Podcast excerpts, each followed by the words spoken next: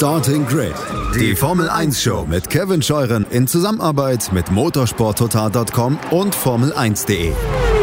Keep racing Auf meinsportpodcast.de. Einen schönen guten Tag und herzlich willkommen zu Starting Grid, eurem Formel 1 Podcast auf meinsportpodcast.de. Ich bin Kevin Scheuren und an meiner Seite heute, zumindest für das erste Take, Christian Nimmervoll, der Chefredakteur vom Motorsport Network Germany. Christian, hallo. Hallo Kevin. Christian, Martin Whitmarsh ist zurück in der Formel 1, nachdem er vor einigen Jahren bei McLaren als Teamchef ausgeschieden ist. Er kehrt zurück zu Aston Martin ins Team von Sebastian Vettel. Über seine Rolle möchte ich gerne mal sprechen und die erste Frage, die mich natürlich brennt interessiert, ist das jetzt das Ende für Ottmar Safnauer bei Aston Martin? Gehe ich gleich drauf ein, Kevin. Erstmal, ich bin verblüfft, denn normalerweise kündigen sich so große personelle Änderungen ja irgendwie an in Form von Gerüchten und auf irgendeiner Website steht irgendwas. In dem Fall kam es tatsächlich ziemlich out of the blue, wie der Engländer sagen würde. Die Frage, welche Rolle Martin Whitmarsh jetzt bei Aston Martin für sich finden wird, das ist tatsächlich eine spannende, denn es gab ja immer wieder schon in diesem Jahr diese Gerüchte, Ottmar Safnauer ist ja in Ungnade gefallen, so ein bisschen bei Lawrence Stroll. Wir haben auch in unseren Livestreams auf dem Schwesterkanal Formel 1 1.de immer wieder mal thematisiert, dass wir das Gefühl hatten, Ottmar Safner fühlt sich vielleicht nicht mehr ganz so wohl mit der einen oder anderen Entscheidung, die er da mittragen muss. Ähm, jetzt gibt's Martin Whitmarsh als neuen Mann bei Aston Martin, auch nur im Formel-1-Team, das ist wichtig festzuhalten, also nicht beim Sportwagenhersteller, an dem Lawrence Stroll ja auch beteiligt wird.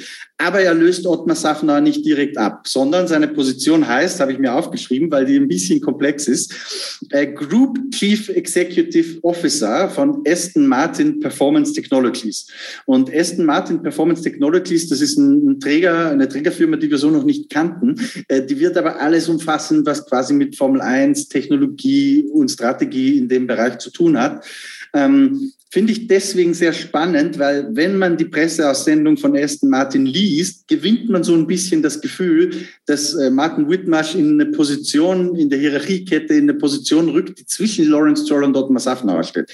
Das steht jetzt so explizit nicht drin, aber wenn man sich die Zitate durchliest, könnte man dieses Gefühl gewinnen. Ähm, und die Zitate, da habe ich mir auch welche wieder rausgeschrieben, Kevin, die ich ja vortragen möchte, äh, denn die sind sehr ambitioniert von beiden. Äh, Lawrence Stroll sagt, zu uns, äh, also zu dem gemeinsamen Ziel, das wir formuliert haben, ähm, gehört, dass wir das Formel 1-Team Aston Martin innerhalb der nächsten vier bis fünf Jahre in eine Organisation umwandeln wollen, die die Formel 1-Weltmeisterschaft gewinnt und es in einem ähnlichen Zeitraum zu einem Unternehmen mit einem Umsatz von einer Milliarde Pfund entwickeln. Das ist mal eine Ansage. Und Martin Whitmarsh, der bestätigt ähm, Lawrence Stroll in seiner Ambition. Er sagt, Lawrence hat die Absicht, mit Aston Martin die Formel 1 Weltmeisterschaft zu gewinnen. Ganz einfach. Und ich hätte mich ihm nicht angeschlossen, wenn ich nicht völlig davon überzeugt wäre, dass dieses Ziel durchaus erreichbar ist. Ähm, also Reporting Chain, wie gesagt, ein bisschen offen. Auf mich macht es den Eindruck, als habe Lawrence Stroll jetzt, ohne Ottmar Safnauer als Teamchef herausschmeißen zu müssen, ihm einen Vorgesetzten vor die Nase gesetzt, der sich ein bisschen um die größeren strategischen Themen kümmert, aber nicht unbedingt mit dem äh, Tagesgeschäft an der Rennstrecke zu tun hat. Das, glaube ich, wird weiter Ottmar Safnauer machen. Bin jedenfalls sehr gespannt, das weiterhin zu beobachten. Auf jeden Fall kehrt ein alter Bekannter in die Formel 1 zurück aber einer, der so ein bisschen verschwunden war von der Bildfläche der Formel 1. Also ähm, kam jetzt für mich auch vom Namen her ein bisschen überraschend. Also klar, man kennt ihn natürlich und hat auch noch seine Zeit bei McLaren im Blick. Ich habe heute aber einige Minuten mal genommen, um mal so drüber nachzudenken. Wofür steht dieser Martin Whitmarsh eigentlich? Ist das ein Erfolgstyp, Christian? Was hat denn der so gemacht bislang? Im Grunde genommen war er jahrelang äh, die rechte Hand von Ron Dennis bei McLaren. So kann man das sagen. Also er wurde ganz gezielt vorbereitet auf die Nachfolge von Ron Dennis eines Tages. Die hat er dann auch übernommen. Ähm, zuletzt war er aber tatsächlich komplett abgetaucht von der Formel 1, Kevin. Der Eindruck, äh, der täuscht, äh, täuscht dich nicht. Er hat mit irgendwelchen Startups zusammengearbeitet. Das erste Mal, wo er mir wieder aufgefallen ist als Name in einem aktuellen Bezug, war, weil er eins der Mitglieder der Hamilton Commission war. Du weißt, diese ähm, Kommission, die Lewis Hamilton gegründet hat, die sich auch auseinandersetzt mit den Themen Diversität, Rassismus, äh, und so weiter. Ähm, da war Martin Whitmarsh eins der Mitglieder. Aber Gerüchte im Sinne von, dass er zu einem Formel-1-Team zurückkehren könnte, in einer äh, Position, so wie das früher bei McLaren zuletzt als Teamchef äh, vor Eric Boulier der Fall war, hat es tatsächlich ähm, wenig bis gar keine gegeben. Deswegen war das wirklich eine überraschende Bekanntgabe heute. Ist Martin Whitmarsh für dich einer so vom Charakter her, der so ein Team mit aufbauen kann in der modernen Formel 1? Er hat ja auch mit McLaren durchaus eine Zeit mitgeprägt, die für sich gesehen damals auch eine ganz besondere war für den Sport. Absolut. Also ich kann mir schon vorstellen, dass er für Aston Martin eine Bereicherung ist. Äh, erstens, weil er bei McLaren, wie du sagst, sehr viel mitgestaltet hat, an der Seite von Ron Dennis, aber dieses ganze äh, Paragon-Projekt, dieses McLaren Technology Center in Woking, auch da hat er ja maßgeblich dran mitgewirkt er ist auch vom Typ ähm, in diese ganzen McLaren Corporate Identity, da hat Martin Whitmarsh immer perfekt reingepasst, ja, vom Auftreten und so weiter. Und Lawrence Stroll erinnert mich da ein bisschen an diesen McLaren-Weg. Also ich kann mir schon vorstellen, dass das irgendwie gut harmoniert, dass die beiden auch gut zusammenpassen und dass Lawrence, äh, Lawrence Stroll sage ich schon, dass Martin Whitmarsh ähm, da vielleicht genau eher seine Stärken hat, wo Ottmar Safnauer eher, eher seine Schwächen hat. Also das ist ganz klar ein, ein Corporate äh, Formel 1 Manager eher, der sich vielleicht jetzt nicht drum kümmern wird, in welcher Runde kommen wir an die Box. Ja? Das ist keine Aufgabe, die er übernehmen wird bei Aston Martin. Ähm, aber wenn es darum geht, welche Fahrer holen wir in Zukunft, wie vernetzen wir uns mit unseren Sponsoren, welche Sponsoren könnten wir an Bord holen, wie bauen wir zum Beispiel die neue Fabrik auf, habe ich gerade ja angesprochen, McLaren, Aston Martin macht das ja auch gerade, die bauen auch eine neue Fabrik. Ähm, da ist, glaube ich, Martin Whitmer schon einer, der das Team voranbringen kann. Spannende Zeiten bei Aston Martin, die äh, auf Seiten der Fahrer jetzt auch geklärt ist. Seit letzter Woche wissen wir, Sebastian Vettel und Lance Stroll werden auch im nächsten Jahr für Aston Martin an den Start gehen. Und bei Sebastian Vettel, Christian, da haben sich ja die Gerüchte durchaus darum gerankt, ob er vielleicht sogar seine Karriere beenden würde. Diesem Gerücht kann man jetzt endlich mal zumindest für nächste Saison den Riegel vorschieben. Ich schätze mal in einem Jahr, wenn wir wieder drüber sprechen, Christian. Ich glaube, dass, da kommen wir jetzt nicht drum rum. Er ist dann der neue Kimi Räikkönen. Ähm, Ralf Schumacher hat sich äh, zu dieser Vertragsverlängerung geäußert und äh, ist sehr positiv gestimmt gewesen. Ja, ähm, er hat im AVD Motorsport Magazin gesprochen mit den Kollegen von Sport 1 und da wurde er äh, gefragt zur Perspektive von Sebastian Vettel bei Aston Martin. Und was er gesagt hat, finde ich sehr interessant. Ähm, deswegen greifen wir dieses Zitat auch raus, Kevin. Und zwar sagt Ralf Schumacher wörtlich, bis Aston Martin um den Titel fahren kann, glaube ich nicht, dass Vettel noch in der Formel 1 ist. Da sehe ich gerade schwarz für Aston Martin. Andere sind besser aufgestellt, zum Beispiel McLaren. Also was Ralf damit, glaube ich, meint, ist, äh, grundsätzlich passieren die ganzen Weichenstellungen bei Aston Martin gerade in die richtige Richtung. Wir haben darüber gesprochen, Martin Whitmarsh, übrigens eine Bekanntgabe, die noch nicht klar war, äh, als Ralf Schumacher das gesagt hat. Das heißt, da wusste er vielleicht noch nichts davon. Ähm, Spatenstich zur neuen Fabrik ist gerade erfolgt. Da können wir euch an dieser Stelle auch ein paar Fotos zeigen, zumindest für die, die im Video bei uns dabei sind. Gibt es ja auch als äh, Podcast äh, das Zoom-Format nachzuhören.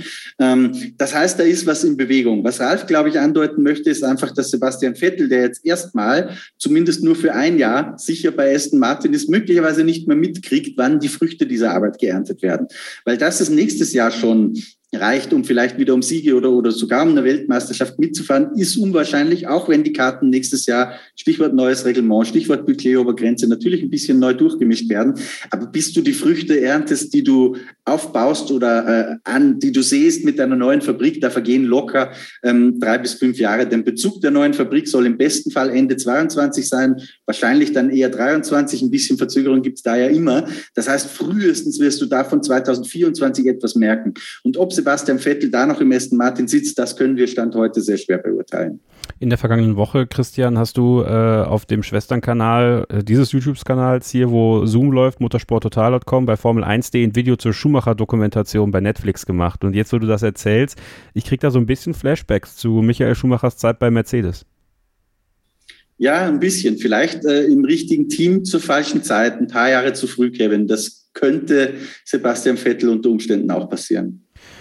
Und auch um diese Vertragsverlängerung hat sich Ralf Schumacher so ein paar Gedanken gemacht. Gerhard Berger, der war ja äh, im Rahmen der Formel 1 Berichterstattung in Monza bei den Kollegen von Sky äh, im Fernsehen zu sehen und hat sich ein bisschen dazu geäußert. Ich habe jetzt nicht so richtig verstanden, wie Gerhard Berger insgesamt zu Sebastian Vettel in der Formel 1 steht. Also er war, fand ich ein bisschen ambivalent in seinen Äußerungen. Ralf Schumacher war da schon ein bisschen direkter.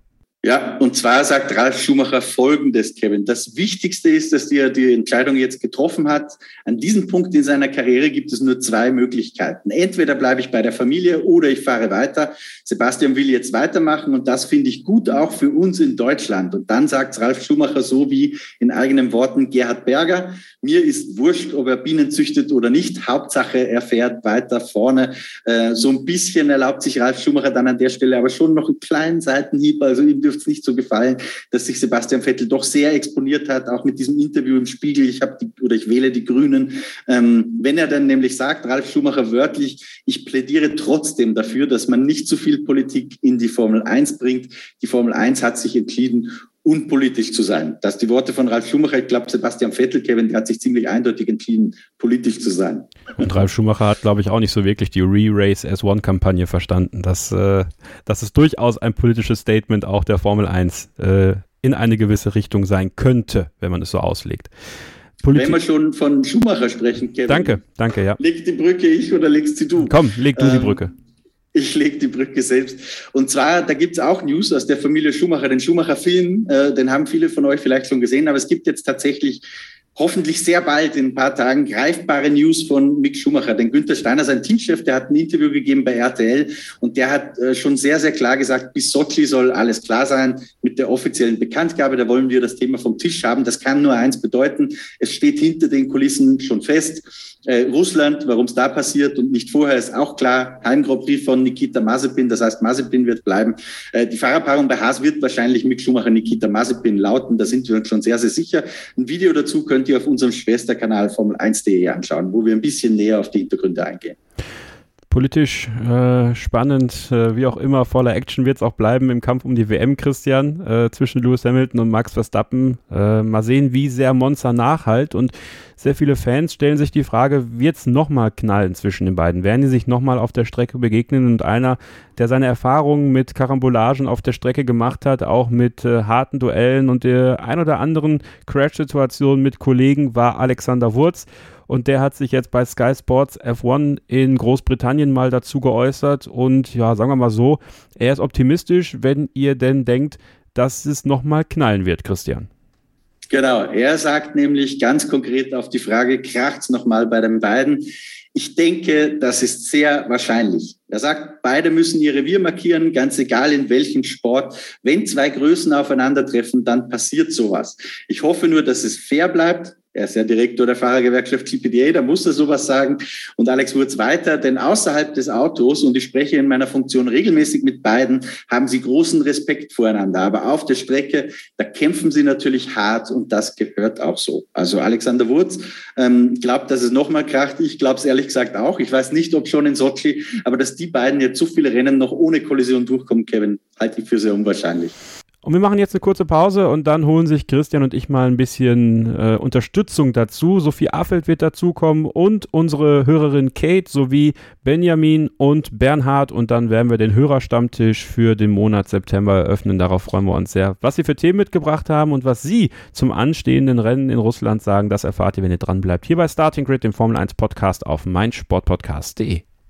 Willkommen zurück bei Starting Grid, dem Formel 1 Podcast auf meinsportpodcast.de. Wie gerade angedeutet, haben sich Christian und ich jetzt Unterstützung geholt und ich freue mich zuallererst, Sophie Affelt begrüßen zu dürfen. Hallo Sophie. Moin zusammen. Und dann kommen wir zu unseren drei Hörerinnen und Hörern. Äh, Ladies first, Kate ist da. Kate ist selber auch Podcasterin. Was für ein Podcast, das kann sie uns vielleicht gleich mal ganz kurz erzählen. Ist aber auch glühende Formel 1 Anhängerin und äh, ja, schrieb mich an, ob sie dabei sein darf und ich sag, na klar, hallo Kate. Hallo, freut mich, dass ich dabei sein kann. Ich freue mich, dass du da bist. Ich freue mich auch mehr von dir gleich noch zu erfahren.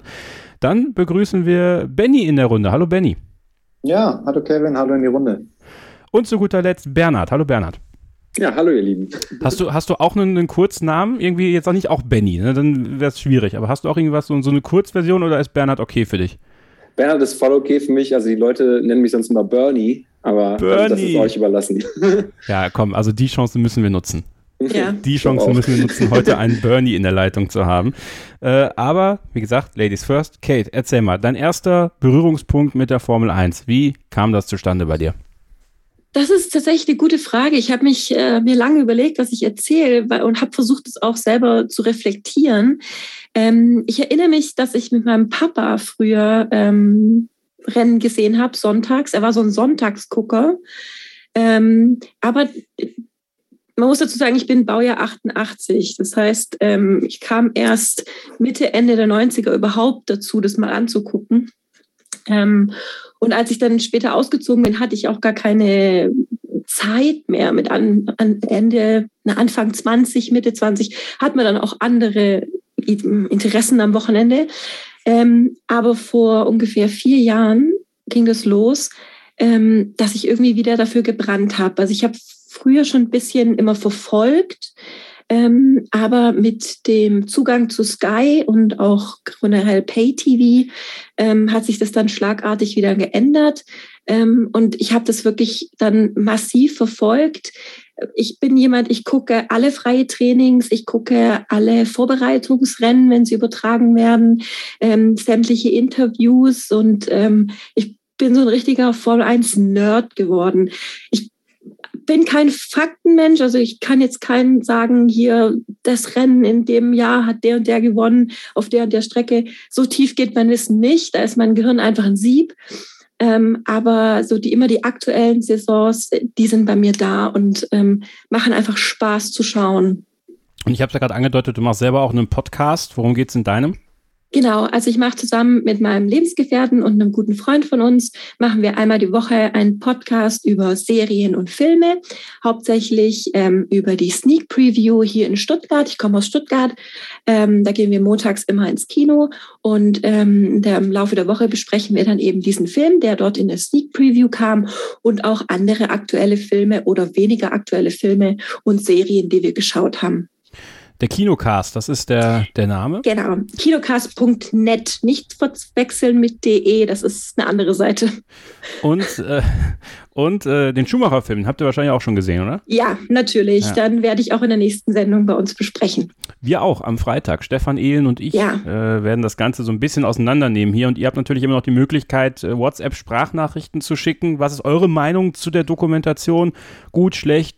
Ja, irgendwas dazwischen, lasst es uns gerne wissen. Äh, die Nummer ist in den Show Notes und da würden wir uns sehr über eure Meinung freuen, Stefan und ich, dann am Freitag. Benny, kommen wir zu dir. Äh, wie bist du zur Formel 1 gekommen? Ja, mir ist gerade erstmal aufgefallen, dass ich das gleiche Baujahr bin wie Kate, nämlich auch 1988er. Ähm, und bei mir war es auch so Mitte der 90er, so der erste Kontakt. Und ich kann mich sogar noch an ein Bild ganz genau erinnern, was so meinen Formel 1-Auftakt im Endeffekt äh, ja, eingeläutet hat, das war Adelaide 1994. Das erste Bild, woran ich mich erinnere, ist ein grinsender Michael Schumacher, der fassungslos hinter dem Fangzaun steht und sich ihm gerade bewusst wird, dass er durch seinen Rammstoß gegen Hill ja gerade die WM gewonnen hat. Und ich erinnere mich noch, wie ich meinen Vater gefragt habe, ähm, was ist da jetzt passiert? Also im Alter von sechs Jahren versteht man es vielleicht noch nicht so ganz. Und mein Vater ganz pragmatisch, wie er so ist, ähm, ja, der hat ihn jetzt abgeschossen, dieser Weltmeister. und äh, in, meinem, in, meinem, in meinem jugendlichen äh, Bewusstsein war es schon so, ja, aber das geht doch nicht. Das, das, das kann man doch nicht machen. Und das war im Endeffekt so der, der Auftakt. Also ich bin ganz anders als, als viele, die wahrscheinlich mit der Formel 1 in Deutschland in Berührung gekommen sind. Ich war gar kein Schumacher-Fan. Von der ersten Minute an überhaupt nicht, weil das war so der Startschuss. Äh, ich habe nur gedacht, wie kann man mit solchen Mitteln sich da so durchtun und von ganz Deutschland gefeiert werden? Und deswegen war ich immer so der, ja, der, der hat immer so ein Herz für die, für die Rivalen. Ne? Erst war es, war es Hill, wobei Herz für Hill kann man jetzt nicht sagen, aber Villeneuve Häkkinen fand ich großartig. Ähm, Montoya, der sich, äh, wie der Christian immer so schön sagt, äh, nichts geschissen hat, sondern der, der hat einfach durchgezogen und hat dagegen gehalten. Auch ein Alonso. Also ich war immer glühender Anhänger der Schumacher Gegner und mein Vater, ja, Schumacher-Fan durch und durch. Und das hat immer richtig, richtig zu ja, Meinungsverschiedenheiten geführt, sage ich jetzt mal. Aber wir haben es äh, die ganzen Jahre über zusammen geguckt. sind auch Sky- und Premiere-Gucker schon der ersten Stunde, also aufgewachsen mit Jack Schulz und Marc Surer ähm, und immer auch dabei geblieben. Auch als ich dann ausgezogen bin, ähm, Sky-Abo direkt mitgenommen, über, über Sky geschaut. Und ich kann mich, glaube ich, die letzten Jahre gar nicht erinnern, wann ich mal ein Rennen verpasst habe. Ich bin auch so ein, so ein Verrückter in den letzten Jahren geworden, gucke mir jedes freie Training an, ähm, muss aber immer dazu sagen, ich habe hier jemanden zu Hause, meine Freundin ist genauso ein Formel-1-Fan wie ich. Also da wird dann nicht mit den Augen verdreht, wenn es heißt, oh, Glücklicher. Erstes, ja, erstes freies Training, sondern heißt es, hast, hast du die Zeit vom äh, freien Training? Ja, dann sitzen wir auch da zusammen und gucken uns das an. sofern es geht. Äh, aber es ist immer so wie, wie bei vielen, bei euch wahrscheinlich auch. Man hat so die ein, zwei Leute, mit denen man sich austauschen kann über die Formel 1, aber so breit, äh, breit gefächert ist das gar nicht. Deswegen freue ich mich, dass man hier sich mal auch in so einem äh, Stammtisch auch mal ein bisschen überregional austauschen kann. Freue ich mich richtig drauf. Genau dafür äh, ist der hier im Podcast-Form da und wir hoffen ja auch bald mal uns alle auch mal physisch treffen zu können. Ja? Also das wäre toll. Die, äh, die Situation lässt es ja jetzt immer mehr zu. Äh, wollen wir mal schauen, ob wir das äh, dieses Jahr wird es vielleicht ein bisschen eng, aber spätestens nächstes Jahr höhere Reise Spa ist ja eh fix, das wisst ihr ja. Aber ähm, generell auch diese Stammtische auch mal in die Kneipen dieser Nation zu bringen und dann auch mal einen physischen Austausch hinzubekommen, das ist unser erklärtes Ziel und das kriegen wir auch hin. Benny, eine kurze Frage zu deinem Vater. Als äh, Schumi dann seine Karriere beendet hat, wie hat sich sein Fan-Dasein dann äh, verändert zur Formel 1? Ist er dabei geblieben oder ist es für ihn schwieriger geworden? Also mein Vater schaut es äh, nach wie vor. Also das hat sich auch gar nicht verändert. Mein Vater ist auch immer so ein Undercover-Fan. Also ist jetzt niemand, der in Fan-Devotionalien da in seinem Sessel sitzt äh, und äh, ja und, und, sich das Ganze anschaut, sondern der ist jemand, der, der hat einen Favoriten, den guckt er sich gern an, den kann er auch äh, in Diskussionen hitzig verteidigen. Ähm, aber er, er schaut es sich einfach an, weil er den Sport einfach auch mag. Also im Endeffekt auch jedes Rennen, ja, bis heute. Wer ist sein Favorit? Jetzt aktuell? aktuell könnte ich es gar nicht so genau. Ich würde eher sagen, ich würde sagen fast Verstappen, okay. weil er, weil er endlich, weil er derjenige ist, der endlich gegen Hamilton kämpft und in seinen Augen so ein bisschen die Langeweile besiegt. Okay, okay. Bernhard, kommen wir zu dir. Du hast jetzt ein bisschen Zeit gehabt, dir deine Gedanken zu machen, wie, wie du zur Formel 1 gekommen bist, was deine ersten Berührungspunkte waren. Erzähl mal. Ja, also ich bin äh, dann, glaube ich, der, der Jungspund hier. Ich bin von 93 und ähm, ja, äh, bin natürlich dann irgendwie mit Schumi groß geworden. Meine Familie hat das auch am Wochenende mal geguckt. Aber ich war da eigentlich echt noch zu jung, um das so richtig zu verstehen. Also ich kann mich äh, daran erinnern, dass ich in meinem Kinderzimmer einen Schumi-Kalender hatte und ich glaube irgendwie so ein Stiftemäppchen und irgendwie so ein, so ein Hausaufgabenheft für die Schule, wo, wo der Schuhmacher drauf war. Aber es, äh, es, ich habe das nie richtig verstanden. Also ich fand, fand die Autos cool, aber habe das bei Weitem nicht mit Verständnis geguckt und bin erst wieder drauf gekommen jetzt tatsächlich durch die, äh, ja, durch die Netflix-Doku Drive to Survive und ähm, habe 2018 dann, glaube ich, äh, darum äh, wieder angefangen zu gucken. Die letzten drei Rennen habe ich, glaube ich, äh, wieder mitbekommen und ähm, bin, dann, bin dann da wieder eingestiegen und äh, seitdem auch wieder richtig drin. Also ich äh, sympathisiere hier auch mit beiden, sowohl mit Kate als auch mit Benny, ähm, weil ich auch echt alles gucke, was geht. Also sowohl eben eure Podcasts mitnehme, als auch alles, was bei Sky noch an äh, ja, Berichten läuft, sowohl direkt nach dem Rennen, als auch dann jetzt die Warm-ups und Updates, die jetzt diese Woche immer kommen ähm, und nehme irgendwie alles mit, was geht. Und ähm, bei mir ist es äh, auch ähnlich wie bei Benny. Meine Freundin ist auch infiziert seit letztem Jahr Mitte und guckt auch so gut wie alles mit. Äh, auch, die guckt auch die Rennen inzwischen alleine, selbst äh, wenn äh, wenn ich nicht da bin. Und ja, dieses Jahr war ich dann auch direkt das erste Mal überhaupt an der Rennstrecke und habe irgendwas an Motorsport gesehen. Das war dann ausgerechnet auch noch Spa. ähm, ja, aber es war trotzdem schön und ähm, ja, ich bin inzwischen richtig drin und ähm, finde das hier auch ganz, ganz toll, jetzt mit Leuten quatschen zu können darüber, weil ich natürlich jetzt auch noch nicht so die riesen äh, Crowd habe, mit der ich darüber reden kann irgendwie. Und im Freundeskreis sind tatsächlich inzwischen auch ein paar Leute, die mitgucken. Aber ich bin jetzt noch nicht mit vielen in Kontakt gekommen und ähm, mag das eigentlich total gerne, dann darüber zu philosophieren und sich auszutauschen. Das ist ja auch irgendwie ein dankbares Thema. Ja, absolut. Und man kann auch so vielfältig diskutieren. Das ist das Schöne. Es gibt ja, es gibt ja nicht die Meinung. Es gibt ja nur, es gibt ja nur das, was man selber denkt, was man selber fühlt und das, was man vielleicht mit anderen austauscht. Bei dir ist ja Max Verstappen ganz hoch im Kurs, habe ich gesehen, auf deinem Bild, was du heute vor der Aufzeichnung auf deiner Insta-Story gepostet hast, ne?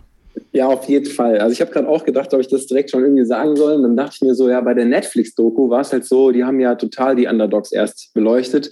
Und ich war tatsächlich die, diese ersten drei Rennen, die, die letzten drei, die ich dann aus der Saison gesehen habe, da war ich sehr Haas-Sympathisant. Also ich war noch so in der Hoffnung, weil ich ja gar keine Ahnung mehr hatte und überhaupt nicht drin war, komm, äh, Haas macht das irgendwie und äh, reißt jetzt aus und sind richtig gut, aber natürlich weit gefehlt ähm, ging ja jetzt dann eher bergab. Und Verstappen ist schon so derjenige, auf den ich mich jetzt verlasse, dass äh, er Hamilton mal den Titel streitig macht, auch wenn ich weiß, dass äh, du drauf gesetzt hast, dass äh, Hamilton den Titel dieses Jahr wiederholt. Ja, ja, aber, aber äh, Red Bull Konstrukteursweltmeister, ne? Das möchte ich ja nochmal hier wiederholen. okay. Vor der Saison gesagt. Christian, es ist eigentlich echt interessant, wie viele Leute dann doch und immer mehr auch, äh, sowohl in unseren Gruppen, äh, Telegram, Facebook, aber ich glaube auch bei dir sehe ich das hin und wieder mal auf der Facebook-Seite, doch durch diese Netflix-Dokumentation zur Formel 1 gekommen sind, die vielleicht mal ja ausgestiegen sind, aber eben auch Leute, die komplett neu dazugekommen sind. Also muss man wirklich sagen, hat die Formel 1 wahrscheinlich da alles richtig gemacht, ne?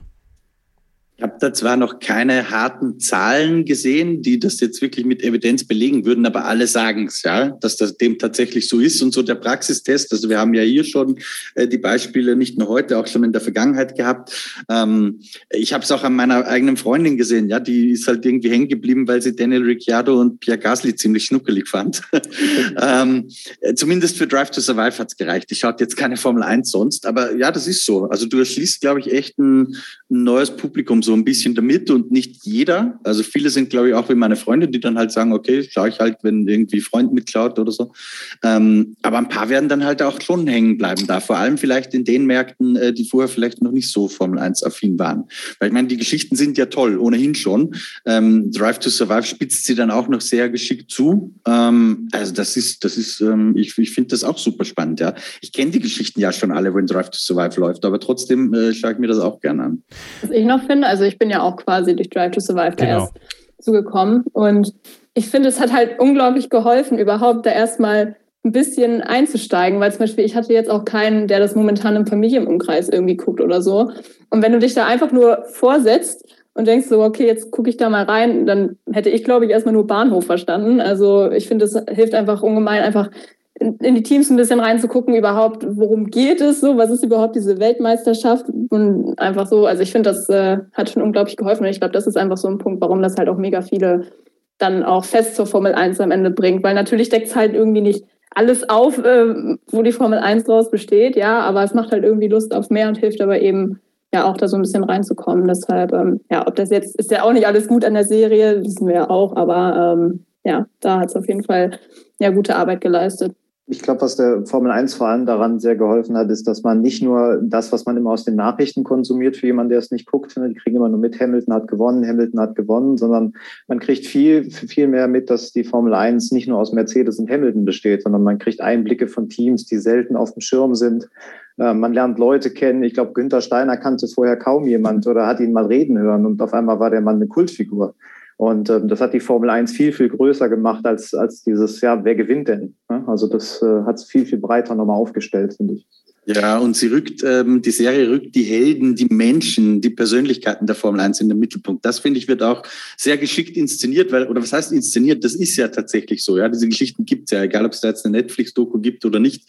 Äh, aber es wird halt einem breiteren Publikum zugänglich gemacht. Und das finde ich sehr schlau, weil wir hatten auch ein Gegenbeispiel dazu.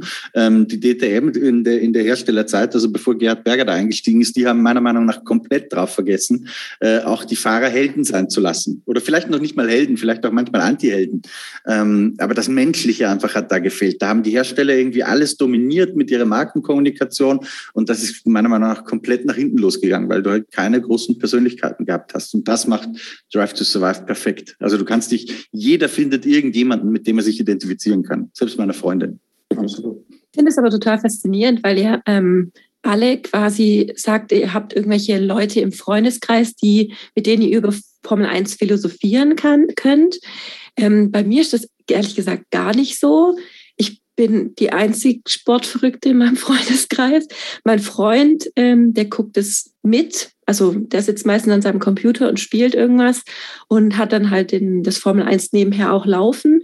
Ähm, aber eigentlich macht er das nur um mit mir reden zu können. Also damit ich jemand habe, mit dem ich drüber reden kann. Weil jedem, den ich erzähle, ähm, ich gucke total gern Formel 1, die gucken mich an wie geparkte Autos und sagen, hä, warum? Die fahren doch nur im Kreis, Im Kreis was ist daran ja. so spannend? Und ich bin so leid, denen das zu erklären. Und das ist so angenehm, ähm, dann auch hier den Podcast zu hören oder jetzt auch mit euch zu sprechen, weil ihr ihr seid wie ich. Endlich Menschen, die sie sind wie ich, die das toll finden und die die, die Faszination dahinter verstehen. Ja. Möchte ich, ich muss ganz, sorry, ich muss ganz ehrlich sagen, das war bei mir tatsächlich bis 2017, also bis ich da überhaupt wieder eingestiegen bin, exakt so. Also ich war wirklich auch einer der Menschen, die dann irgendwie gesagt hat, so, das ist doch das Langweiligste, was es auf der Welt gibt. Und das war wirklich irgendwann wieder so angefixt durch diese ja, Doku und ähm, dann, dann dachte ich mir, ja komm, guckst du noch mal so ein Wochenende und auf einmal ist man, finde ich, total drin. Und ähm, vielleicht ist bei deinem Freund auch noch nicht alles verloren, weil bei meiner Freundin war es halt so, die hat halt dann irgendwann mitgeguckt, weil sie gesagt hat so, naja, also entweder verbringe ich die Wochenenden allein oder wenigstens mit dir und gucke dann Formel 1 und auf einmal war sie dann doch irgendwie gepackt. Also vielleicht kommt das ja noch. Ich glaube es nicht. Der ist ein Gamer. Das ist, ähm, und wenn dann irgendwas passiert, weil er hat es immer ohne Ton laufen, dann kommt er mal raus, was ist denn da jetzt los? Und dann muss ich ihm dann erklären, was passiert ist, weil ich mach, ich glaube manchmal, er macht das, damit ich drüber reden kann dass ich nicht auf dem Sofa sitze und total in mich gekehrt bin und denke so, was ist jetzt schon wieder passiert, ähm, sondern dass ich es erklären kann und mit jemandem drüber reden kann. Ähm, und deswegen ist er toll. Das ist doch äh, sehr, so, ja, auf jeden Fall mega korrekt. Definitiv. Ja, das ist auch cool. Also ich habe jetzt auch meinen Mitbewohner so ein bisschen bekehrt schon in die Richtung. Der guckt das jetzt immer schon mit mir. Sehr gut. ist auch noch nicht Hopfen und Malz verloren. Und ja, ist bei mir eigentlich auch so wie bei Bernhard. Ja, also bis letztes Jahr habe ich auch gesagt, dass so Autos im Kreis fahren. Und ich habe es auch nicht als Sport irgendwie betrachtet. Und ich verfolge eigentlich echt viele Sportarten so. Aber ja, ist auf jeden Fall witzig, dass es irgendwie doch große Ähnlichkeiten da auch dann gibt. Ich glaube halt, es ist auch wesentlich einfacher, heutzutage die Menschen dazu, dazu zu begeistern. Erstens wegen Drive to Survive und wegen der Social Media Präsenz. Mhm. Also was die Fahrer täglich posten, das gibt einfach Einblicke, das macht Spaß, das, das interessiert junge Leute. Ähm, und ich glaube, deswegen kommen auch immer mehr junge Leute zur Formel 1. Und ich hoffe, dass immer noch mehr Leute dazukommen, ja. Äh, nicht nur zur Formel 1, aber auch gerne hier äh, zu uns zu Starting Grid. Äh, ihr könnt euch ja immer bei mir melden, wenn ihr mal in einer Folge dabei sein möchtet. Das versuchen wir dann hinzubekommen oder auch in den Hörerstammtisch einmal im Monat im äh, Oktober wird es das natürlich wieder geben. Das Ganze dann gerne per E-Mail oder äh, über unsere Social Media Kanäle. Das kriegen wir dann auf jeden Fall alles hin. Und so viele Stimmen wie möglich möchte ich hier vereinen, um allen eine Plattform zu bieten, über das, was sie lieben, sprechen zu können. Und äh, das ist bei so vielen Leuten die Formel 1. Und da freue ich mich, äh, mit Starting Grid einen Anteil liefern zu können, äh, dass eben auch eine Unterhaltungsplattform dann dafür da ist. Jetzt machen wir eine kurze Pause und dann werden wir mal das erste Thema aufgreifen. Und zwar äh, hat Benny was Tolles mitgebracht, was sich so ein bisschen an das Zoom-Take vorhin anschließt. Deswegen bleibt ihr am besten dran, hier bei Starting Grid, dem Formel 1 Podcast auf meinsportpodcast.de. Willkommen zurück zum Hörerstammtisch hier bei Starting Grid auf meinsportpodcast.de. Ich muss ein bisschen äh, Schande über mein Haupt gießen, Freunde. Ich habe ein Thema, was eigentlich Bernie Bernhard mitgebracht hat, Benny zugeschustert. So ist das hier. Ja, da ist einfach, ich habe hier einen Zettel vor mir liegen und es ist einfach falsch notiert. Aber macht ja nichts.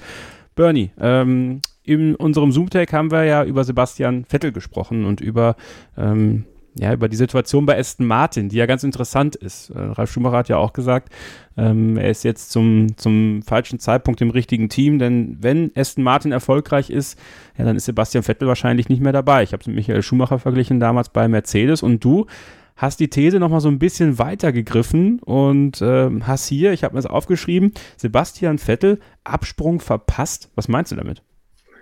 Naja, also meine Frage ist halt so ein bisschen, oder ja, das Thema, mit dem ich mich beschäftige, ist halt, ob ähm, nach den ganzen Erfolgen, die jetzt Sebastian Vettel hatte mit, mit Red Bull und also ich bin auch einer derjenigen, die sagt, der war ja absolut erfolgreich mit Ferrari, auch wenn er sein Ziel leider nicht erreicht hat, was er sich gesteckt hat, und zwar mit Ferrari Meister zu werden, hat er ja trotzdem eine Hammerleistung jetzt die Jahre davor gebracht und ist, glaube ich, zweiter oder drittbester Ferrari-Fahrer hinter Schumacher.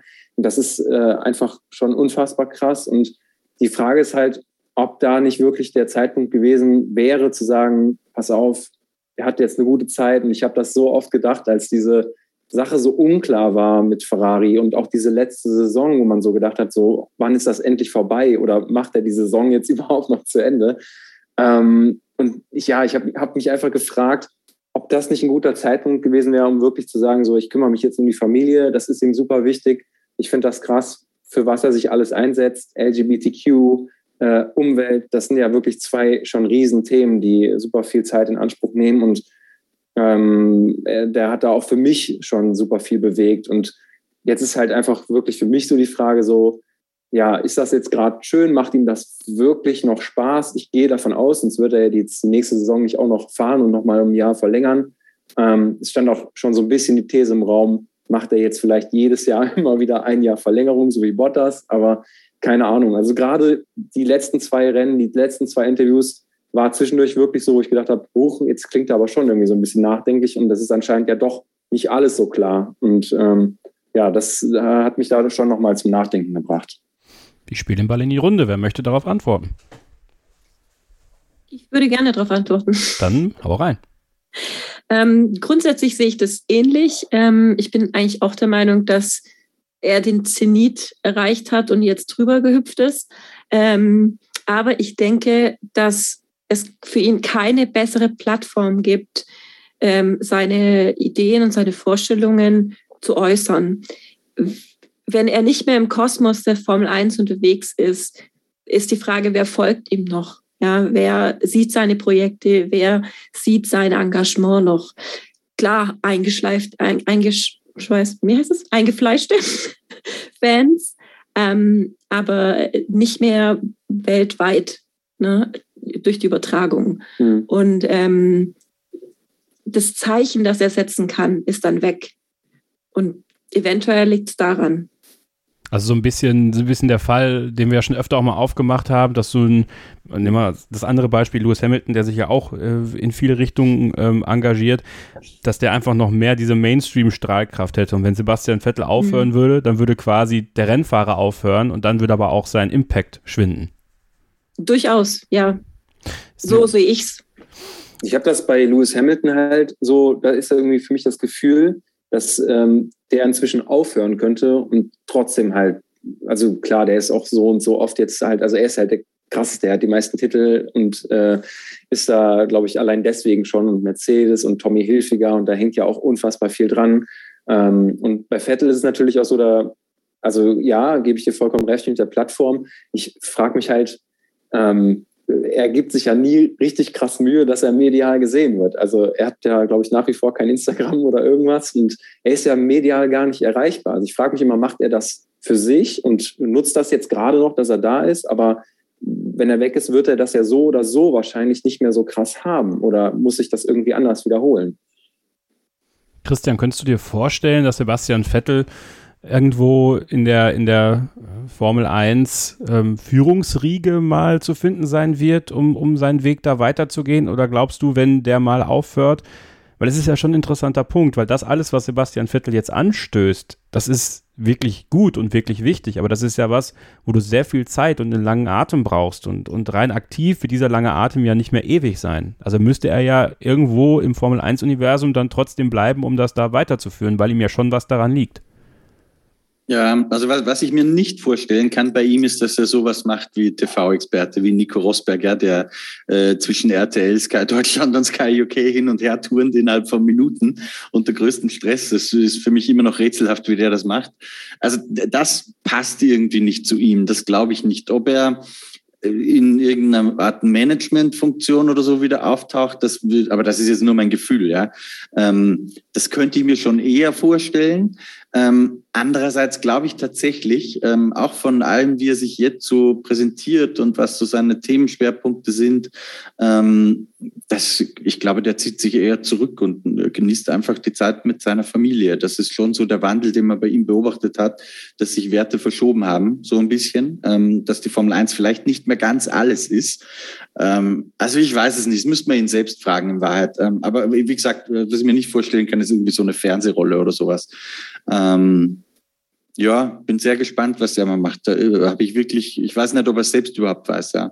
Also ich weiß es natürlich auch nicht, aber also ich hoffe eigentlich schon, dass er der Formel 1 danach noch in irgendeiner Form erhalten bleiben wird, weil ich schon glaube, dass er da einige Entwicklungen jetzt gerade in Bezug auf Nachhaltigkeit, Vielfalt etc. schon wirklich vorantreiben kann. Aber ob das jetzt immer eine offizielle Rolle irgendwie in irgendeinem Medium sein muss, ist ja die andere Frage, oder ob es da halt irgendwie intern in der Formel 1 irgendwie eine Position gibt, äh, wo er zumindest irgendwie so ein bisschen beratend tätig ist sozusagen.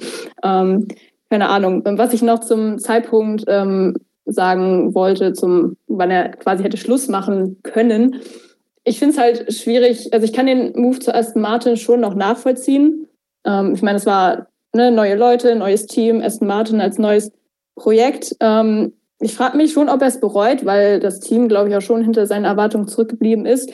Aber also ich glaube auch nicht, dass er mit dem Bild aufhören wollte, was Ferrari halt, ähm, ja, sag ich mal, gezeichnet hat oder seine Karriere am Ende bei Ferrari gezeichnet hat, weil das Ende war jetzt schon nicht so glorreich, sage ich mal. Und willst du damit aufhören? Also finde ich schwierig. Natürlich weiß man noch nicht, ob es jetzt besser wird und welches Bild er jetzt letztendlich dann bei Aston Martin hinterlässt. Aber ähm, ja, mit so einer gescheiterten, ja, was heißt gescheiterten Laufbahn, aber jetzt letzte, also das letzte Jahr lief bei Ferrari echt nicht rosig, ähm, kann ich mir vorstellen, dass er da gesagt hat, nee, so will ich das dann irgendwie auch nicht stehen lassen. Ja, ich glaube, das, was Sophie sagte, ist, da ist eine Menge dran. Ich glaube, also wenn du viermaliger Weltmeister bist, ähm, lange auch eine ganze Ära ja geprägt und dominiert hast, dir dann deinen Lebenstraum erfüllen möchtest, auch mit Ferrari Weltmeister zu werden, das nicht auf die Kette bekommst und dann ja, wirklich kein schönes Ende dort findest, so möchtest du nicht abtreten. Ich glaube, du stellst dir dann schon vor, dass du irgendwann den Zeitpunkt bestimmst, wann du gehen kannst, wann du, wann du diese Rennserie verlässt. Und seien wir ehrlich, so also wie der Aston Martin, also äh, Racing Point letztes Jahr aussah, haben wir alle gesagt, boah, super Move, dass er das mhm. Cockpit noch kriegt. Ähm, war, ja eine, war ja eine super Geschichte, obwohl er sich jetzt durch Leistung nicht unbedingt so sehr dafür empfohlen hat. Ähm, aber ich persönlich glaube, wenn wir jetzt nochmal äh, auf den Punkt zurückkommen, ist er über seinen Zenit drüber. Ich glaube, was sein Leistungszenit angeht, das auf jeden Fall. Aber ich glaube, das ist auch gar nicht schlimm, weil am Ende des Tages bleiben seine vier Titel bleiben stehen. Ich, ich, ich nehme mal eine Parallele aus dem Motorradsport. Valentino Rossi hört nach dieser Saison auf. Jeder kennt Valentino Rossi. Für jeden wird er einer der größten Motorradfahrer aller Zeiten bleiben ja, letzten WM-Titel hat er 2009 gewonnen. Dann war ganz, ganz lange nichts. Und so wird es am Ende des Tages auch sein. Keiner wird sich an die Aston Martin-Jahre noch erinnern, sofern er da nicht Weltmeister wird. Äh, Ferrari werden die meisten Leute ausblenden. Nein, er ist der mit vier Titeln. Er hat mehr geholt als, äh, als Jackie Stewart, mehr als Lauter, mehr als Senna. Das bleibt am Ende stehen. Wie lange er jetzt noch fährt, damit beschädigt er nichts. Wenn es ihm Spaß macht, soll er es machen. Aber äh, weh tut's nicht, glaube ich. Weh tut's vielleicht nicht, aber schätzt ihr Sebastian Vettel denn so ein, dass er diesen, ich, ich nenne ihn jetzt mal den Schumacher-Move, wenn wir diese Parallele zu Mercedes ziehen wollen, machen kann? Also das, äh, man stelle sich jetzt mal vor, Aston Martin entwickelt sich jetzt in den nächsten ein, zwei Jahren, so, also nächstes Jahr ist vielleicht nochmal ein holpriges Jahr, plötzlich dann, dann ist wieder die Frage, es wird ja nächstes Jahr die gleiche Diskussion geben. Hört er auf, hört er nicht auf? Ähm, und wenn es dann wirklich so kommen sollte, dass Aston Martin, ähnlich wie bei Michael Schumacher bei Mercedes, plötzlich, wenn er aufhört, ähm, ja, das total erfolgreiche Team ist und, und Lance Stroll wegen meiner plötzlich Rennen gewinnen kann, was ja durchaus möglich ist, weil der Junge kann ja Auto fahren, ähm, dass man dann doch, oder dass er dann so von eurem reinen Gefühl her zufrieden auf diese Karriere und auf diesen letzten Karriereschritt bei Aston Martin gucken kann? Oder würde da der Ehrgeiz überwiegen, sagen, boah, scheiße, jetzt äh, erntet der hier die Früchte, die ich mitgesät habe? Ich glaube ich ehrlich gesagt nicht. Entschuldigung. Nee, mach du. Ähm, Glaube ich ehrlich gesagt nicht, ähm, dass er sich da grämen würde. Ähm, ich denke eher, dass er überlegen würde, äh, ob er vielleicht doch nochmal zurückkommt. Also wenn jetzt das Team, wo er aufgehört hat, plötzlich komplett erfolgreich wird, ähm, dass er dann sich vielleicht überlegt, komme ich nochmal für ein, zwei Saisons zurück. Ähm, Fände ich nicht schlecht, kann aber eben auch in die Hose gehen, ne? dass es dann doch wieder schlechter läuft. Ähm, aber ich glaube, arg drüber ärgern würde er sich nicht. Ich glaube schon. Okay, ja? Ist, ja, da bin ich anderer Meinung. Ja, ihr kennt ihn wahrscheinlich besser. ich, ich, glaube, er wird es nach außen ganz gentleman-like tragen, aber mhm. in ihm drin wird es ihn zerfressen, weil das sieht man ja doch immer noch, äh, als, als er in Ungarn. Ich finde ja manchmal, äh, wenn man ihn dieses Jahr so beobachtet, manchmal ist schon dieses Leuchten, dieses Funkeln in seinen Augen so ein bisschen, das wird grau manchmal. Ja? Man sieht das Alter, man sieht ihm das Alter übrigens auch optisch an. Oh ja. Ähm, und man merkt einfach, manchmal wirkt er so ein bisschen müde, wenn es nicht so läuft. Aber ähm, wenn er den, den Braten riechen kann, wenn er dann auf dem Podium steht, da siehst du wieder den kleinen Jungen. Ähm, und ich glaube, der hat da schon noch Bock drauf. Ähm, und ich glaube auch nicht, dass er, also alles, was ihr gesagt habt über die Plattform, die er nutzen möchte, stimmt und die, die Analyse teile ich zu 100 Prozent. Aber ich glaube nicht, dass das allein ihm reichen würde, um dann auch weiterzufahren. Also ich glaube, er fährt schon noch, ähm, weil er da einfach richtig Bock drauf hat. Und wenn es jetzt so kommt, ähm, dass er aus dem Auto aussteigt, so wie Michael Schumacher mit vielleicht einer äh, bisschen glücklichen Pole ähm, und im Jahr drauf drauf gewinnen die alles zu Tode. Ich glaube, der wird sich zu Tode ärgern. Aber er wird es nicht sagen. Aber das, das zu wissen, dass er 2022 auf jeden Fall diese neuen Autos fährt, um zu erfahren, ob er diese Autos gut fahren kann, weil das ist natürlich für ihn, glaube ich, auch nochmal eine ganz besondere ja. Standortbestimmung. Ne? Ja, also absolut. Weil ich glaube, da hofft er auch so ein bisschen drauf, dass ja. ihm das jetzt entgegenkommt. Ja, weil die Autos haben sich irgendwie, das, das ist so das Gefühl, seit dieser 17er Regeländerung hat sich die Formel 1 so ein bisschen von ihm wegentwickelt irgendwie. Da, da, da kommt er auch mit den Autos nicht mehr so gut klar. Ähm, das war ein graduelles Ding. Hocken haben 2018 schon 10.000 Mal drüber geredet. Ähm, und ich glaube, er hofft so ein bisschen, dass jetzt eine Generation Autos kommt, die ihm wieder entgegenkommt. Weil wollen wir nicht vergessen, er war am erfolgreichsten, als wir diese Blown Diffusers hatten, mit richtig viel Ampressdruck am Heck, aerodynamisch generiert. Das war was, da war er nahezu unschlagbar. Ja? Ähm, und der hat ja nicht das, das Fahren verlernt, aber die, die Technik der Autos hat sich so ein bisschen von ihm wegentwickelt. Und wenn das jetzt ihm wieder entgegenkommen sollte, glaube ich nicht, dass der um irgendwas schlechter ist, als er 2013 war. Die Frage ist halt, wie ist das dann mit diesen Autos nächstes Jahr? Das kann momentan keiner beantworten und er selbst auch nicht. Ähm, aber da hofft er drauf, glaube ich. Ich würde super gerne nochmal gerade einen kleinen Schritt zurück machen, äh, der aber trotzdem noch äh, im Rahmen ist. Also die, äh, weil eben Benny gesagt hat, äh, weh tut's nicht. Ich glaube, das teile äh, teil ich, ich teile total diese äh, Meinung, dass die, dass man die Titel behalten wird und seine, seine Hochzeit, so äh, wie das eben bei Michael Schumacher eigentlich auch ist, dass man eigentlich die, seine, seine Titel mit den Teams hat, in denen er war, also Benetton und Ferrari und bei äh, Vettel eben dann Red Bull. Äh, mir, also wenn ich jetzt die letzten Rennen mir nochmal so ein bisschen durch den Kopf gehen lasse, äh, ich glaube jetzt die wirklich speziell die letzten zwei, kommt das hin, also die letzten zwei richtigen Rennen, war jetzt mal ausgenommen, ähm, war das immer so auf dem Bildschirm gucken und so denken, boah, wo ist Vettel denn jetzt schon wieder? Und irgendwie, also mir tut es hier auf der Couch echt weh, wenn ich immer sehe, wo er gerade rumfährt oder was gerade passiert. Und äh, also jetzt aktuell tut es mir noch weh. Aber, um Christians Wort then again mal zu nutzen, ähm, diese vier Titel bleiben natürlich, ja. Aber bleibt nicht auch ein Stück weit dieser kleine Fleck, dass es mit dem Ferrari, der ja eigentlich mal stärker war als der Mercedes und mit dem er zumindest einmal hätte Weltmeister werden können, äh, was mhm. er selber weggeschmissen hat.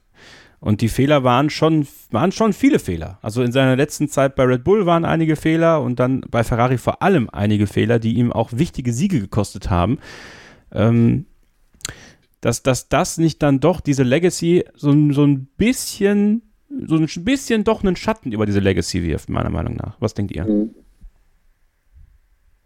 Ja, sehe ich schon ähnlich. Ich meine, klar, jeder, der zu Ferrari geht, will da irgendwie auch einen WM-Titel gewinnen. Ich glaube, es ist damit das Größte, was es irgendwie gibt. Aber letztendlich kann er ja daran jetzt nichts mehr ändern. Ich meine, das ist jetzt bei Aston Martin, die Zeit bei Ferrari ist vorbei. Das heißt, er kann das jetzt diesen Fleck, sage ich mal, auch nicht mehr ausradieren. Ähm, gut, was es vielleicht noch ein bisschen besser machen würde, wäre halt vielleicht ein WM-Titel bei Aston Martin, aber sind wir mal ehrlich, ich weiß, nächstes Jahr weiß keiner, was passiert. Und ich habe ja auch gerade gesagt, neue Autos. Natürlich hofft er, dass es da für ihn auch weiter nach vorne wieder geht. Aber die Wahrscheinlichkeit, dass die jetzt wirklich einen WM-Titel in den nächsten ein, zwei, drei Jahren gewinnen, ist extrem gering. Also ich würde mal sagen, eher nicht vorhanden. Und in vier, fünf Jahren, wenn dann auch die ganzen Investitionen vielleicht ein bisschen fruchten, die sie gerade tätigen, dann glaube ich nicht, dass er noch da ist. Von daher muss er jetzt, glaube ich, einfach damit leben. Und ja, es wäre schon auf jeden Fall ein Meilenstein gewesen, wenn er das geschafft hätte. Aber ja, was nicht ist, das ist nicht. Ne? Ja, aber es ist ja, es ist ja, es ist halt schwierig, ne? Was nicht ist, das ist nicht. Weil es ist ja dieser, dieser eine Traum gewesen, im gleichen Auto wie Michael Schumacher äh, den Titel zu gewinnen. Und ich möchte damit auch die vier Titel, ich finde das immer ein bisschen schade, wenn Leute sagen, ja, Sebastian Vettel hat im damals dominantesten Auto gesessen. Zwei dieser vier Titel waren ja hart erkämpft. Also es ist ja wirklich nicht so gewesen, dass man sagen kann, ja, die hat der locker eingefahren. Also ähm, das war schon teilweise auf Messers Schneide. Und ähm, das geht man dann auch ein bisschen zu kurz, wenn man dann sagt, ja, okay, ähm, das war das dominanteste Auto über Lewis Hamilton jetzt. Ja, sieben Titel, ja, ist ja klar, wenn der, wenn der im Haas sitzen würde, wird er keinen Blumentopf gewinnen. Ja, das mag natürlich sein, aber wahrscheinlich würde er den Haas trotzdem zu mehr Leistung bringen können, als ein anderer Fahrer das jetzt gerade tut, egal ob das Schumacher oder Mazepin ist. Und ähm, trotzdem, finde ich, muss, muss er sich die Kritik natürlich auch irgendwo anhören äh, die dann kommt, ne? aufgrund seiner Fehler, die er bei Ferrari gemacht hat. Aber glaubt ihr denn, das ist die Abschlussfrage für dieses Take, glaubt ihr denn, dass Aston Martin diesen nächsten Schritt gehen kann. Also habt ihr das Vertrauen in dieses Team mit dem Motor, mit dem starken Mercedes-Motor, wo man vielleicht davon ausgehen kann, dass der auch äh, bis zur Motornovelle immer noch der stärkste Motor sein könnte, je nachdem, wie sich, wie sich Honda bzw. Red Bull Powertrains entwickelt, dass man da mit dem Wissen, was man jetzt dieses Jahr hatte, dass eben das Konzept nicht eins zu eins zu kopieren ist, um dann das Ganze rauszubringen und nächstes Jahr eh alles bei Null anfängt, dass das genau das richtige Team ist für ihn, um nochmal diesen, diesen einen Moment feiern zu können? Ich persönlich glaube, dass der Weg, um, um, ein, um ein Gewinnerteam zu werden, ein Weltmeisterteam zu werden, der ist unglaublich weit. Und nur weil man die Kapazitäten schafft oder die Räumlichkeiten dafür schafft, heißt nicht, dass man das dann sofort umsetzen kann. Ne? Also wir haben es, glaube ich, bei Renault auch mehr als einmal gesehen, die jetzt als unter Alpinia laufen. Ähm, wie oft hat man da schon äh, die neue Ära angekündigt und gesagt, neue Leute und nächstes Jahr greifen wir an, Top 3, dann, dann werden wir Weltmeister und die sind, glaube ich, ihrem Plan inzwischen acht Jahre hinterher. Ähm, und wenn man mal sieht, die Zeiten, als das Team noch klein war, Racing Point oder Force India, da haben sie aus wenig Mitteln, haben sie, haben sie sehr clever gewirtschaftet, haben sich gut verkauft und haben immer mal wieder ein Podium attackieren zu können. Aber wir sehen ja auch bei Teams, äh, wie jetzt zum Beispiel McLaren, die diese Voraussetzungen ja größtenteils auch schon besitzen, wie lange es dauert, um in diese Spitzengruppe vorzudringen und wie weit dann teilweise auf manchen Strecken immer noch der Abstand auch zwischen Mercedes und Red Bull ist. Deswegen, mein Optimismus hält sich da in Grenzen. Klar, äh, tolle Ressourcen sind eine, sind eine super Sache, auch sich zu, für die Zukunft aufzustellen. Aber andere sind da ja schon und die werden dadurch nicht schlechter. Also nur weil, nur weil äh, Martin jetzt groß aufstockt, wird Ferrari mit seinen Anlagen nicht schlechter. Mercedes wird nicht schlechter. Deswegen ähm, für einen guten Mittelfeldplatz kann das sicherlich reichen, aber ganz nach vorne ist, glaube ich, sehr optimistisch gewettet. Ich bin da ganz bei Benny. Ähm, das wird nicht von heute auf nachher ein Top-Team. Also das wird dauern. Ja, ähm, die können mit Sicherheit einen Schritt machen, aber äh, jetzt plötzlich mit oben mitkämpfen, mit, mit auf Pole Position immer fahren und alles, wird, glaube ich, schwer. Das ist ein Prozess, das geht nicht von heute auf nachher. Ich glaube, ja, ähm, also Mercedes und ähm, also die Mercedes-Motor-Teams könnten da einfach schon Glück haben, ähm, wenn bei Red Bull jetzt diese Eigenkreation quasi, das, was da nachher draus gemacht wird in, in Eigenherstellung, ähm, halt ein Sockenschuss werden sollte. Ne? Also es ist ja nicht garantiert, dass die jetzt durch ihre eigene Fabrik und auch wenn es immer noch das Honda-System ist, dass es nachher halt gut funktionieren wird. Also ähm, kann ja auch sein, dass sie sich da total übernommen hat, hat, haben und dann kommen halt so Teams wie Aston Martin vielleicht weiter nach vorne wieder. Hm, könnte schon sein. Christian, was glaubst du? Ich, ich sehe es so ein bisschen wie Ralf Schumacher, wie wir schon im Zoom-Take angeschnitten haben. Ich glaube schon, Lawrence Stroll macht keine halben Sachen. Also ich bin mir ziemlich sicher, ähm, dass der Weg irgendwann an die Spitze führt. Die Frage ist halt, wie lange dauert's und geht schnell genug für Sebastian Vettel? Da bin ich grundsätzlich skeptisch, ähm, dass er das noch erleben wird, sozusagen als aktiver Formel-1-Fahrer. Es gibt aber eine Chance. Ähm, dieses Reformreglement nächstes Jahr stellt ja wirklich alles komplett auf den Kopf. Und die, die letzte äh, Regeländerung dieser Größenordnung, die hat 2009 stattgefunden.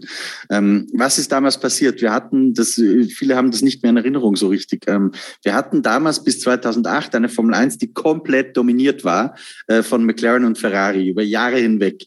Ähm, und plötzlich sind Braun und Red Bull ähm, an der Spitze um die WM gefahren. Äh, Doppeldiffuser ist natürlich das, das Stichwort, was da dazu passt. Ja. Das war, das war äh, in der Formel 1 ein kompletter Bruch ähm, mit, der, mit dem Kräfteverhältnis der Vergangenheit. Ich kann mich auch noch gut erinnern, äh, sehr peinlich im Nachhinein. ähm, ich saß Ende 2009 ähm, bei so einer Podiumsdiskussion mit Helmut Marko unter anderem ähm, und habe da als super Experte meine Einschätzung abgegeben, dass das nach einem Ausrutscherjahr im, im Jahr 2010 wieder alles so sein wird, wie es vorher war ähm, und dass wieder McLaren und Ferrari gewinnen. Ähm, da habe ich mich aber schön getäuscht. Also diese, dieses Reformreglement ist schon eine Chance, äh, echten Umbruch äh, herbeizuführen. Ob es denn wirklich passiert, ist natürlich die große Frage, weil was anders ist als 2009. Ja, das Reglement ist viel, viel enger gestrickt. Ähm, es gibt viel weniger Freiheiten und ich weiß nicht, ob so eine Lücke äh, wie damals der Doppeldiffusor, ob, ob der auftaucht. Aber die Wahrscheinlichkeit, ähm, dass da was gehen könnte, ähm, aber das gilt natürlich auch, gilt natürlich auch für alle anderen, nicht nur für Aston Martin, ja. Ähm, die ist schon, also es ist zumindest nicht auszuschließen. Wenn ich es richtig, richtig verstanden habe, dann ist ja ähm, auch für Haas, also die haben ja jetzt dieses Jahr gar nichts mehr entwickelt und äh, praktisch sparen sich das Geld für nächstes Jahr irgendwie, haben ja auch dadurch, dass sie ja auf jeden Fall letzter werden dieses Jahr, äh, glaube ich, die meiste Zeit im Windkanal. Ähm, und ich weiß gar nicht, ob das in eurem Podcast auch war oder ob das in den amerikanischen irgendwann kam oder auch bei Sky, ähm, auf jeden Fall auch gesagt, ähm, dass, dass da schon auch was passieren wird nächstes Jahr. Also es ähm, kann ja nicht umsonst sein, dass jetzt diese Saison so quasi weggeschmissen wird. Ja, das, also Haas bin ich mir ganz sicher, dass die sich ein bisschen verbessern werden. Aber da muss man natürlich realistisch sein. Die sind strukturell äh, trotzdem nochmal eine andere Nummer als Aston Martin. Mhm. Also im negativen Sinn. Bei denen ist der Weg sicher noch sehr viel weiter, als er bei Aston Martin ist. Mhm. Wir sind sehr gespannt. Wir werden das Ganze beobachten, auch die nächsten Jahre hier bei Starting Grid und äh, auch wo der Weg von Sebastian Vettel hingeht. Klar ist, er wird bei Aston Martin bleiben. Das freut uns, denn äh, ein weiterer deutscher Fahrer mehr bedeutet noch mehr Aufmerksamkeit vieler Medien für die Formel 1 auch und ja, so ein Sieg im Aston Martin, das würde ich ihm dann, würde ich ihm dann schon wünschen in der nächsten Saison. Wir machen jetzt eine kurze Pause und dann holen wir das Thema von Kate auf das Tableau und da geht es um die Underdogs in der Formel 1 und warum es sich lohnt, ja, die ein bisschen, vielleicht sogar ein bisschen mehr zu lieben als die Big Player. Bleibt dran, hier bei Starting Grid, dem Formel 1 Podcast auf meinsportpodcast.de. Willkommen zurück bei Starting Grid, dem Formel 1 Podcast auf meinsportpodcast.de, dem Hörerstammtisch im Monat September. Ich bin Kevin Scheuren, Sophie Affelt ist da, Christian Nimmervoll und unsere Hörer Bernie, Benny und Kate. So, und Kate, dein Thema ist jetzt dran und äh, das fand ich auch sehr, sehr spannend. Äh, Thema Underdogs. Äh, erzähl mal ein bisschen, was dir da durch den Kopf schwirrt. Ja, ich habe mir das äh, Thema tatsächlich ausgesucht, weil ich vermehrt gemerkt habe, dass mich bei der Formel 1 weniger interessiert, was vorne passiert, ähm, weil das irgendwie jedes Jahr gefühlt immer das Gleiche war. Ich fand es mittlerweile oder finde es mittlerweile viel, viel spannender, was im Mittelfeld und vor allem hinten passiert. Ähm, ich bin erklärter Underdog-Fan. Ähm, ich liebe das Team Williams, was ja momentan leider noch zu den Underdogs mittlerweile zählt, ähm, genauso wie Haas. Ähm, das liegt auch ein bisschen an der äh, Doku, also an ähm, Drive to Survive. Ich wollte gerade sagen, du liebst ähm, Haas. Also, das der, du bist die erste Person, die, du bist, glaube ich, die erste Person, die ich kenne, die sagt, sie liebt Haas. Ja, das ist ganz komisch. Ähm, das, also es war letzte Saison schon so, dass ich immer das Gefühl hatte, dass wenn da mal was Positives passiert, da wahre und echte Freude dabei ist. Das ist wie bei, bei Williams, wo jetzt George Russell so durchstartet. Ähm, wenn, wenn da was Positives passiert, wenn der mal in die Punkte fährt oder ähm, wenn einfach in irgendeiner Weise mal was gut für die Teams läuft, dann ist das so eine wahre und tiefe Freude, die die dann ausstrahlen. Eine echte Freude.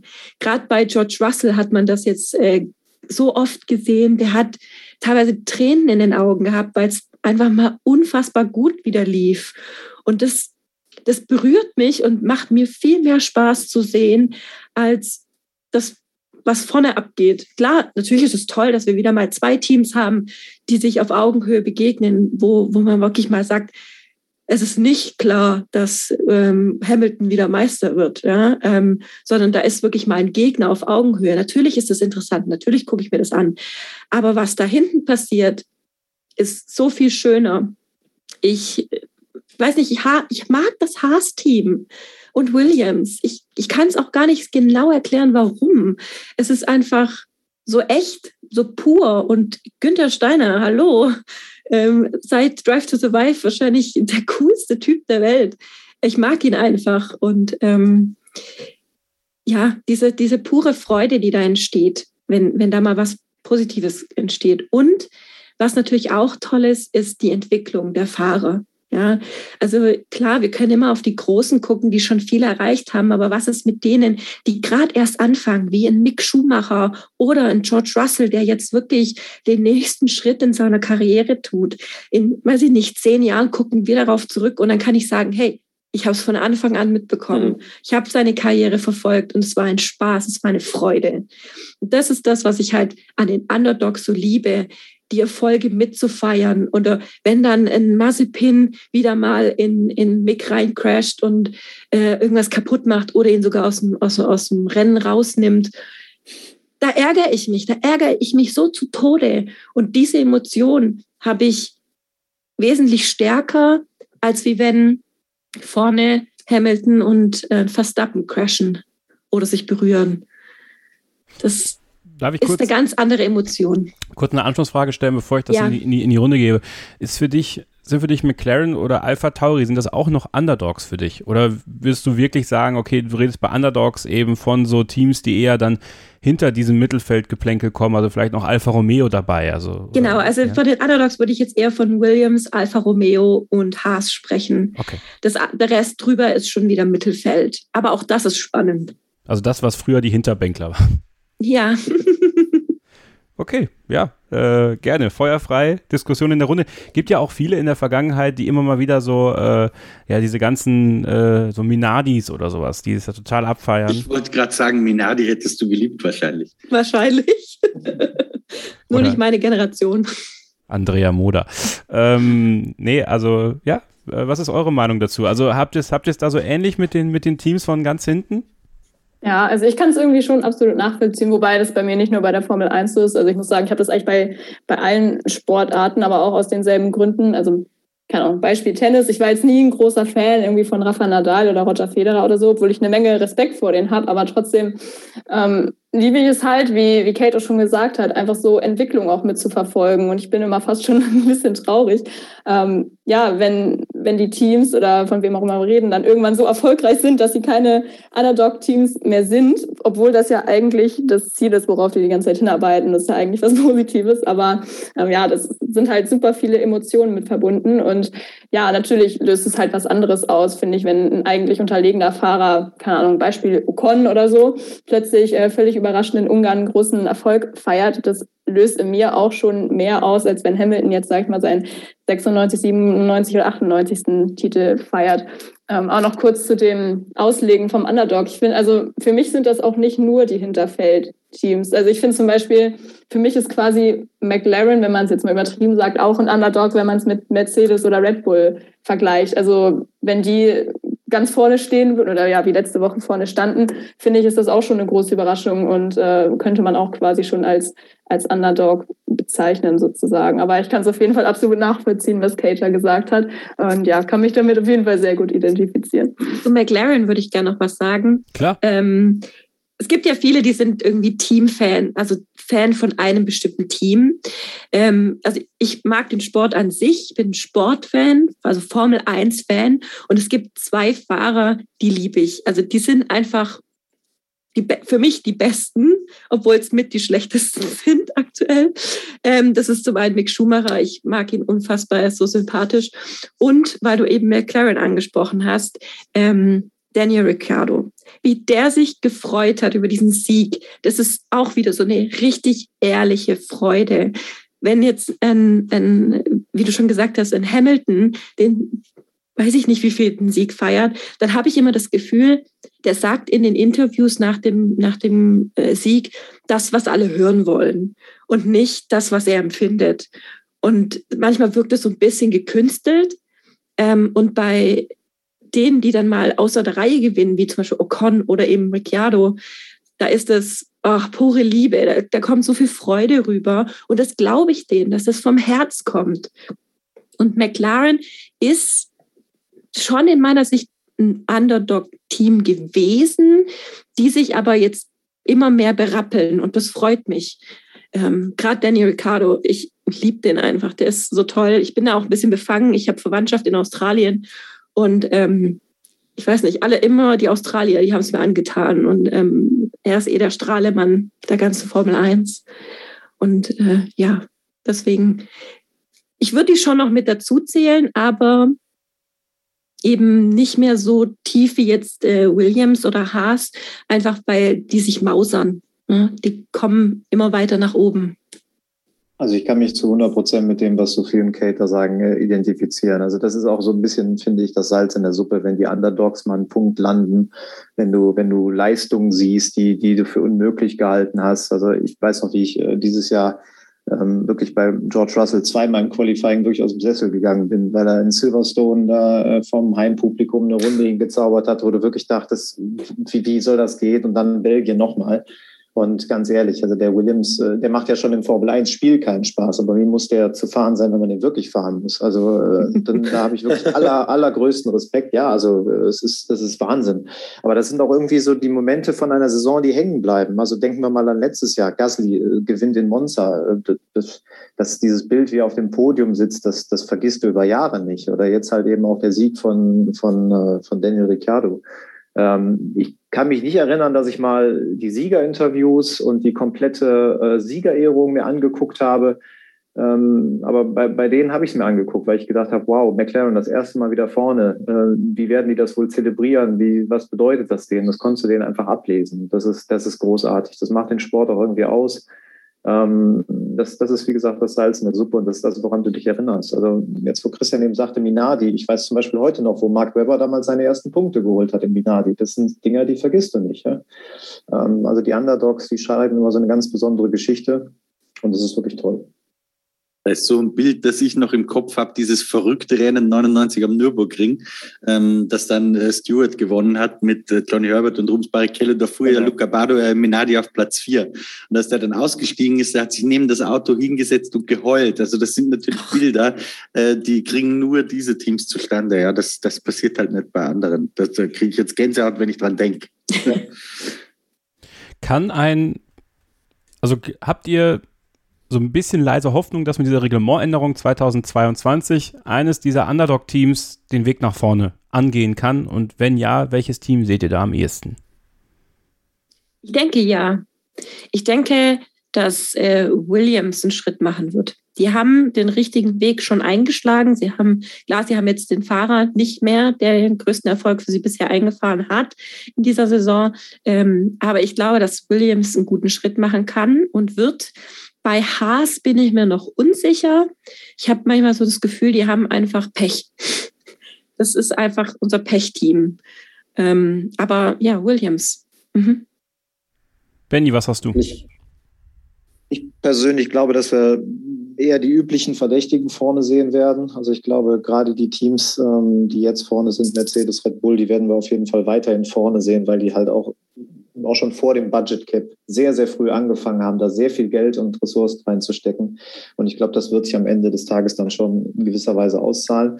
Aber ich persönlich setze meinen, den großen Wurf, den traue ich McLaren zu. Die haben sich jedes Jahr so weit jetzt nach vorne ähm, entwickelt. Ich glaube, McLaren wird wirklich dauerhaft in die Spitzengruppe vorne reinstoßen. Und von den kleinen Teams ähm, würde ich auch mit Williams gehen was aber auch am Sympathiefaktor Jos Capito äh, liegt. Äh, den kann man einfach nur lieben, also drücke ich ihm die Daumen. Schöne Grüße an Jost, der uns ja auch immer grüßt bei Sky. So. Bernie, was hast du? Äh, ich wollte tatsächlich genau dasselbe sagen. Also äh, Williams äh, ist, ist, da auch auf jeden Fall dabei und äh, wollte auch sagen, dass Jost Capito dem Team einfach enorm gut getan hat. Also auch wenn wir hier tatsächlich auch ein bisschen traurig waren, als äh, Claire gegangen ist, weil mhm. ich, ich, ich, fand das ein starkes Bild, einfach auch die, die, die Frau da in der Führungsriege und das total irgendwie mit Herzblut gemacht hat. Und wir waren hier echt ein bisschen traurig, als das letzte Rennen von ihr dann war und sich dann auch am, am Fahrerradio dann von ihr verabschiedet wurde und wussten nicht so richtig, wer dann jetzt kommt. Aber also Just Capito ist halt irgendwie so ein, so ein Strahlemann. Ich finde die Interviews von ihm auch einfach, einfach genial. Also das, er, er redet immer irgendwie sehr geradeaus. Ich habe das Gefühl, dass er auch wirklich anders kann, also dass er sehr professionell ist. So stelle ich ihn mir zumindest vor, wenn er in den Meetings ist und die Dinge bespricht, aber eben am Mikrofon immer auch so ein bisschen dran denkt, so den Leuten zu Hause irgendwas bieten zu können und irgendwie vernünftige Antworten zu geben. Das finde ich halt für uns Fans irgendwie mega genial. Und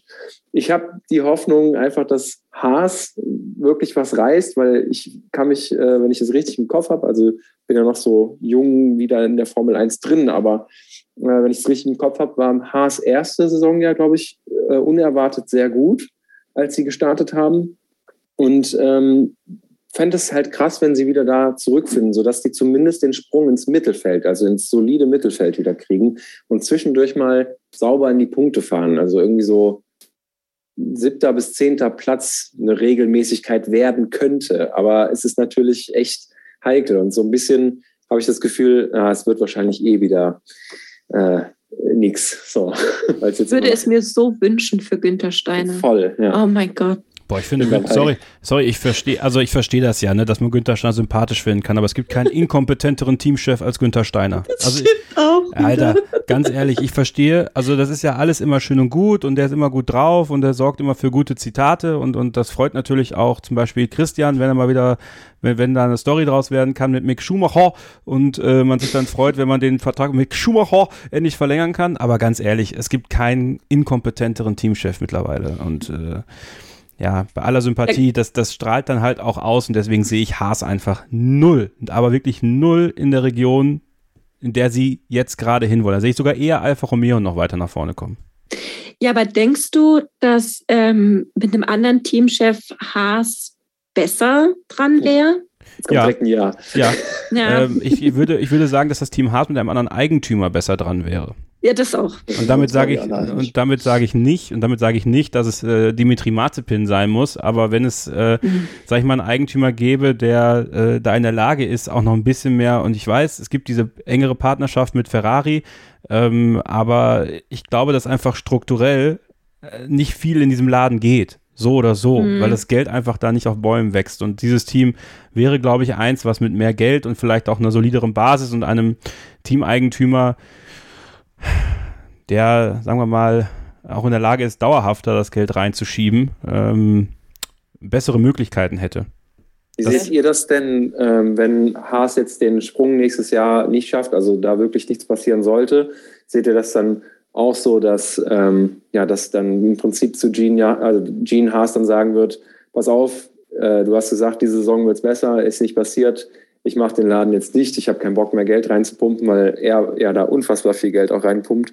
Und ähm, ja, was passiert dann mit dem Team? Also wie seht ihr das? Ich glaube nicht, dass er sich komplett rausnehmen würde. Ähm, ich glaube, er würde erstmal den Teamchef tauschen.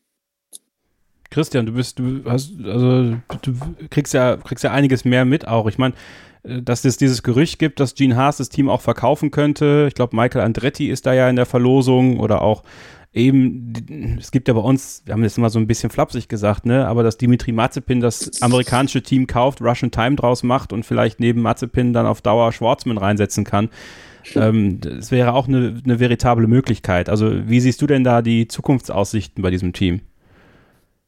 Kenne Clean Haas so gut wie gar nicht. Äh, deswegen fällt es mir schwer, das einzuschätzen. Dass äh, Michael Andretti gerade äh, rumturnt und auf der Suche ist, weil er Lust hat auf die Formel 1, das weiß ich aus sehr, sehr zuverlässiger Quelle. Was ich da höre, ist aber, ähm, dass mit Alfa Romeo gesprochen wird, nicht unbedingt mit Haas. Ähm, ich weiß, also ja, es fällt mir schwer, was Seriöses dazu zu sagen, weil ich nicht weiß, was Clean Haas vorhat. Ich wäre mir auch gar nicht so sicher, dass der so viel eigenes Geld da reingetan hat. Ähm, ich glaube, die Budgets waren sehr überschaubar immer. Ja, ja. Ähm, ein bisschen was kam immer fremdfinanziert rein. Sie sind ja sehr eng an Ferrari, die wiederum ein Team gebraucht haben, um die Junioren zu platzieren. Also ich, ich weiß nicht, ob er wirklich so viel reingesteckt hat, wie man das vermuten würde. Dass er was reingesteckt hat, das steht äh, außer Frage. Aber ob es wirklich so viel war, würde ich vorsichtig anzweifeln. Ähm, es gibt ja auch die ganz bösen Gerüchte, dass er irgendwie das Team braucht, um irgendwie Schwarzgeld zu waschen. Ja, das ist aber natürlich, ähm, kann ich auf keinen Fall verifizieren und ist auch äh, üble Nachrede. Deswegen würde ich das nicht öffentlich behaupten wollen.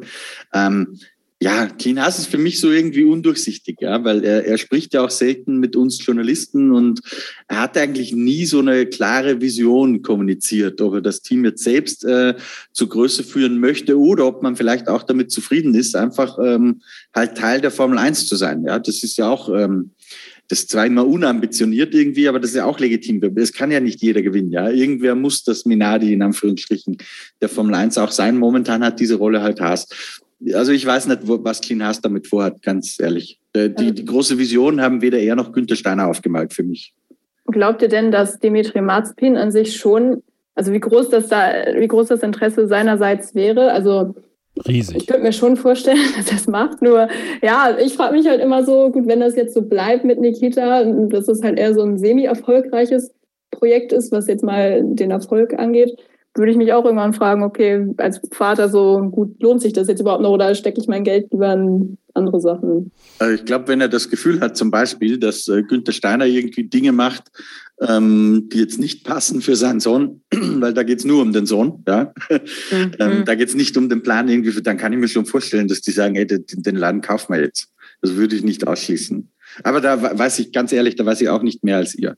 Vor allem, vor allem wenn man, wenn man bedenkt, Entschuldigung, wenn man bedenkt, dass ähm, ähm, so ein russisches Team in der Formel 1 in einer Zeit, wo man davon ausgehen kann, dass äh, ein gewisses Königreich im arabischen Raum äh, auf Dauer eine große Rolle spielen wird in der Formel 1, äh, dabei zu haben, das wäre sicherlich auch für den russischen Staat gar nicht mal so verkehrt, da dann auch dabei zu sein. Und äh, da würde ich mal schon, würde ich mal schon sagen, und das ist ja auch, glaube ich, äh, des Öfteren auch schon mal in Interviews vorgekommen oder zumindest äh, Mazepin-nahe Quellen haben gesagt, dass Dimitri Mazepin durchaus gerne ein eigenes Formel-1-Team hätte. Und äh, dann ist der einfachste Weg doch eigentlich, das Team einfach zu kaufen. Zumal ich glaube, dass so ziemlich die einzige Möglichkeit ist, auch die, äh, die Formel-1-Karriere vom Junior langfristig zu sichern, weil in der Saison hat er sich weder Freunde gemacht, noch hat er großartig sein Talent unter Beweis stellen können. Und ich, mir fällt jetzt kein Team ein, was so unglaublich pleite wäre, ähm, dass es sagt, oh mein Gott, den Jungen müssen wir unbedingt verpflichten, wir müssen den Papa hier reinholen. Ähm, ich glaube, die ist relativ alternativlos für Mazepin Senior. Ähm, wenn er seinen Sohn platzieren will, dann eigentlich nur noch da. Wir, wir wissen ja zum, zum Thema Teamkaufen, ganz kurz, sorry. Mhm, ähm, er, er hatte sich ja auch damals, da gab es ja sogar eine Klage gegen Lawrence Stroll, ähm, weil er der Meinung war, er hatte damals beim Insolvenzverwalter genau, ja. äh, von Racing Point das bessere Angebot gemacht. Also grundsätzlich ist da der Wille und vor allem auch die Finanzkraft, äh, ein Team zu kaufen, schon da. Kate, wolltest du noch? Ich wollte noch was zu Mazepin sagen. Also ich sehe das auch so. Ich glaube, ähm, der Kleine hat nur die Möglichkeit, in der Formel 1 zu fahren, wenn sein Vater ein eigenes Team kauft. Ähm, ich glaube, Ralf Schumacher hat es gesagt, Mazepin hat in der Formel 1 nichts zu suchen. Und das sehe ich genauso. Was der da zusammenfährt, ähm, ist teilweise lebensgefährlich für seine Mitfahrer und vor allem gerade für seinen Teamkollegen Mick Schumacher. Und das sage ich jetzt nicht durch die Mick Schumacher-Brille. Ähm, ich sehe da auch andere Fahrer gefährdet. Und ähm, ich glaube nicht, dass er einen Sitz in der Formel 1 bekommt, wenn, oder weiterhin bekommt, wenn sein Vater die Finger nicht im Spiel hat. Hat er ja aktuell noch. Äh, lass uns mhm. noch mal ganz, ganz kurz als Abschlussfrage über Williams sprechen. Da habt ihr ja alle fast unisono gesagt, die können einen Schritt nach vorne machen. Äh, Sophie, sind denn Alex Albon und Nicolas Latifi die beiden Fahrer, mit denen man das wirklich schaffen kann, deiner Meinung nach? Ja, also ich muss sagen, ich finde die Fahrerpaarung äh, super. Also Latifi hat sich meiner Meinung nach schon deutlich gesteigert, auch im Laufe der Saison. Also am Anfang der Saison hätte ich das, glaube ich, noch anders gesehen. Aber ich finde, er hat echt gute Leistung gebracht in letzter Zeit und wie gesagt, kennt das Team halt auch schon ein bisschen. Und ich glaube auch schon, dass für Alex Albon auch gesprochen hat, dass die eben auch schon mal zusammengearbeitet haben in der Formel 2, also Latifi und Albon, die da ja Teamkollegen war. Ähm, letztendlich weiß natürlich niemand, was nächstes Jahr jetzt äh, passiert mit den neuen ähm, Regeln und vielleicht hätte jemand mit ganz viel Erfahrung, sage ich mal, auch nicht geschadet. Aber ähm, ich glaube auch schon, dass ähm, Albon eine gute Kombi ist, hat ja Jos Capito auch selbst gesagt, aus Erfahrung und Jugend.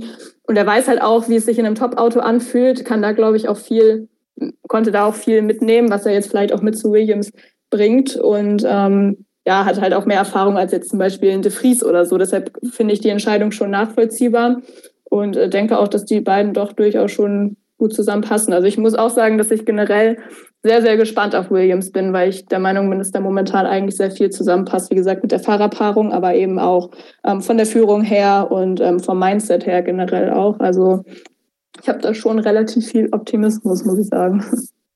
Und vom Geld her. Ne? Das darf man ja, genau. nicht vergessen. Das ist natürlich also, allen voran, ja. Das Geld von Doralton Capital ist natürlich äh, extrem wertvoll, äh, dass man da jetzt auch die Freiheit hatte, Sachen ein bisschen anders zu machen und sich ein bisschen freier zu machen, auch von Mercedes. Also das darf man nicht, darf man nicht von der Hand weisen. Und Christian, man kann ja auch durchaus äh, mal diese Brücke schlagen, nochmal zu Volkswagen. Äh, Jost Capito, ehemaliger äh, Volkswagen Grandeur in der, in der Motorsportszene. Und es gibt ja durchaus das, äh, das Ansinnen des Konzerns in die Formel 1 zu kommen, mit äh, Red Bull auf irgendeine Art zu kooperieren und vielleicht äh, ja sogar ja, irgendwann mal perspektivisch mit Audi oder Porsche den Motor für Williams zu stellen. Das wäre doch was. Ja, für, für, mit Audi und Porsche vielleicht sogar. Ja, auch das ist möglich. Das ist ein Thema, wo ich übrigens sehr gut informiert bin. ähm, aber tatsächlich ist Williams, soweit ich weiß, äh, überhaupt kein Thema. Ähm, wir reden da eher von den beiden Red Bull-Teams und McLaren. Äh, die Verbindung zu Jost Capito, die gibt's, aber das ist eine rein historische. Momentan glaube ich nicht, dass Williams da in den Überlegungen eine Rolle spielt. Also zumindest nicht im Sinne von, dass man das Team in irgendeiner Form übernehmen könnte. Und ich glaube auch. Ähm, Gar nicht mehr übernehmen, aber als Motorenlieferant. Also Williams, Williams Porsche oder sowas. Mit, mit Alex ja. Albon hat man ja da schon auch eine Brücke drin in den Red Bull-Konzern, die natürlich dann ja ein Fundament bieten kann. Das, das wäre dann aber halt eine reine Kundenkonstellation. Ja, also Paul, Paul oder VW, der Konzern möchte, wenn sie wo in die Formel 1 gehen, mitgestalten bei einem Team auch. Ähm, das heißt, man wird nicht umhin kommen, auch irgendwo Anteile zu erwerben. Und da ist Williams, äh, soweit ich weiß, und wie gesagt, die Info kommt äh, aus, aus sehr guter Quelle, da ist Williams absolut kein Thema gerade. Okay, haben wir das auch geklärt hier in diesem Hörerstammtisch und lassen das Thema Underdogs jetzt mal hinter uns und kommen nach einer kurzen Pause zur goldenen Generation, die in Top-Autos sitzen wird und dann im nächsten Moment natürlich die Frage, was passiert eigentlich mit den ganzen Nachwuchstalenten, die alle kein Cockpit in der Formel 1 bekommen und was kann man tun? Auch das ein Thema, was vor allem Benny sehr interessiert. Also bleibt dran hier bei Starting Grid, dem Formel 1 Podcast auf meinsportpodcast.de. Der Hörerstammtisch hier bei Starting Grid, dem Formel 1 Podcast auf meinsportpodcast.de im September ist im vollen Gange. Schön, dass ihr noch weiter dran geblieben seid. Und wir kommen jetzt zu einem Thema, Sophie, und zwar der goldenen Generation, denn es gibt ja einige Fahrer, die im nächsten Jahr mit viel Talent, mit viel Leistung ausgestattet sein werden. Ja, genau, das Thema kam so ein bisschen ganz kurz in der Starting Grid äh, Telegram-Gruppe auf äh, vor ein paar Tagen. Deshalb wollte ich da gerne nochmal drüber sprechen. Ähm, wie du schon sagst, diese goldene Generation, die uns hoffentlich zumindest in den nächsten Jahren viel Spaß bringen wird. Also durch diesen Wechsel von Russell zu Mercedes haben wir eben halt ab dem nächsten Jahr in den zumindest aktuell vier besten Teams ja auch wirklich in jedem Team irgendwie einen Fahrer, von dem man sich in der Zukunft ja wirklich sehr viel erhofft. Äh, halt natürlich mit Verstappen im Red Bull, Leclerc im Ferrari, Norris im McLaren und jetzt eben halt auch Russell im Mercedes. Und die haben ja auch alle noch relativ langfristige Verträge. Also ich glaube bis mindestens Ende des Jahres 2023. Charles Leclerc, glaube ich, sogar bis 2024, wobei auch der schon angedeutet hat, dass er eigentlich eventuell auch gern länger bleiben würde. Und ja, mich würde einfach mal interessieren, was ihr so denkt. Ähm, ob diese vier erstens wirklich so diese neue goldene Generation bilden, ob die Wachablösung vielleicht auch äh, schon im vollen Gange ist und äh, ja, wer eurer Meinung nach ähm, auch der beste oder vielleicht auch der erfolgreichste der vier so die nächsten Jahre sein wird. Auch wenn es sehr schwer ist, finde ich, zu sagen. Aber ja, deshalb, äh, das ist ja das Gute an dem Stammtisch, da kann man ja gut diskutieren drüber. Keiner? Dann, dann, dann hau ich rein. Ja, bitte. ähm, ich ähm, äh, bin natürlich irgendwie auf der Verstappen-Seite, einfach weil ich da mein Herzblut irgendwie habe und mir das für den Jungen echt wünsche. Und ich es einfach immer wieder krass finde, wie lange der Junge schon in der Formel 1 jetzt ist. Also äh, auch wieder, wieder reingekommen ist und äh, ja, was der für Leistungen ablegt. Und ich glaube, das ist auch irgendwie nicht so richtig zu bestreiten, dass der äh, ein unfassbar genialer Fahrer ist und einfach gut abliefert, auch wenn das immer am Grenzbereich ist. Also ich glaube, das letzte Wochenende ist vielleicht so, dass viele nochmal drüber nachdenken, ob er manchmal auch seinen Kopf wirklich einschaltet, ob das nicht manchmal vielleicht nicht verantwortungsbewusst ist oder so. Aber ich denke trotzdem, dass das, dass das alles noch im Rahmen ist und äh, einfach wirklich am Limit alles bewegt wird. Und ähm, jetzt mit Verstappen und Hamilton neben zwei einfach sehr gute Fahrer, sehr auf höchstem Niveau miteinander fahren. Und ähm, bei Leclerc, Norris und Russell äh, finde ich es noch halt super schwierig einzuschätzen. Ich glaube am meisten bei Leclerc tatsächlich. Also Norris finde ich unfassbar genial. Also da war zum Beispiel auch Spa die Situation im Qualifying, wo er dann eben, eben sich weggecrashed hat. Ähm, das hat man irgendwie gespürt, dieser Moment davor, bevor das passiert ist und wie er dann praktisch auf Rouge äh, losgefahren ist. In dem Moment hat man irgendwie so gemerkt, so, das kann nicht gut gehen, weil der so am Limit war. Und äh, wenn man irgendwie vor Ort ist, ähm, also ich gehe mal davon aus, ihr wart alle schon an der Strecke, dann wisst ihr das sowieso, aber es ist halt so ein, man sieht es so viel besser und ähm, ja, das war einfach, das war einfach irgendwie so ein bisschen Gänsehaut. Und von daher, ich glaube, so wie er auch mit McLaren arbeitet und wo er sich hinbewegt und wie er dieses Jahr auch nochmal irgendwie ein Stück erwachsener geworden ist als zur letzten Saison äh, mit Seins an seiner Seite, wo es ja immer so ein bisschen noch mehr Witzelei war. Und ich habe das Gefühl, der hat seine Rolle total gefunden, dass der einfach im Team angekommen ist und irgendwie auch so ein bisschen die, vielleicht in, in Anführungszeichen Nummer eins Position hat. Ähm, dass äh, ich traue ihm da auch tendenziell Meisterschaftstitel irgendwie zu, aber äh, ist halt die Frage, ob er damit McLaren die Chance bekommt, jetzt hinter Red Bull und Mercedes. Und naja, Russell, wir haben das letztes Jahr äh, in Bahrain gesehen, leider dann nicht zu Ende, aber ich glaube, da steckt super viel Potenzial hin, vor allen Dingen in einem Top-Team. Also ich finde auch, ich glaube, sowohl bei Norris als auch bei Russell, ich glaube, die haben beide ihr Potenzial noch nicht komplett ausgeschöpft. Also vielleicht schlechte Nachrichten für Verstappen und äh, Leclerc. Ich finde, die sind, also Verstappen und Leclerc, finde ich, sind beide noch ein Tick weiter. Ähm, so ist einfach mein Gefühl, aber jetzt auch gerade bei, äh, bei Norris, das ist eben schon angesprochen. Also mich beeindruckt dieser Leistungssprung in diesem Jahr schon auch sehr. Also ich finde, er schon nochmal ein kompletterer Fahrer irgendwie geworden. Man muss ja auch sagen, er ist ja auch noch zwei Jahre jünger als der Rest. Also er hat zwar nicht zwingend viel weniger Erfahrung, also zumindest nicht als Leclerc und Russell. Also äh, Verstappen hat ja eh äh, doppelt so viel Formel 1 Erfahrung wie der Rest. Aber ich glaube, was, was Norris halt auch auszeichnet, ist, dass er wirklich, ich glaube, der, der größte Selbstkritiker im gesamten Feld. Also ähm, ja, und ich glaube, das, ich glaube, das hat Andreas Seidel auch mal gesagt, dass er sich dadurch auch noch extrem auch weiterentwickelt und wie gesagt auch diese Einstellung, also klar, er macht ja immer noch Witze, aber dass er es einfach jetzt äh, noch mal ein bisschen ernster nimmt, finde ich schon ähm, enorm. Aber du hast es eben auch schon angesprochen. Ich glaube, wenn ich jetzt die nächsten Jahre im Gesamtpaket betrachte, würde ich Norris trotzdem fast ganz hinten anstellen von den vier, einfach weil ich glaube, dass halt super viel wirklich aufs Auto ankommen wird. Also die haben alle natürlich ein Top-Team mit sehr guten Leuten um sich rum, mit guter Infrastruktur, einigermaßen stabilen finanziellen Ressourcen. Man müsste halt wirklich wahrscheinlich alle mal im gleichen Auto sehen, um halt wirklich eine objektive Aussage treffen zu können.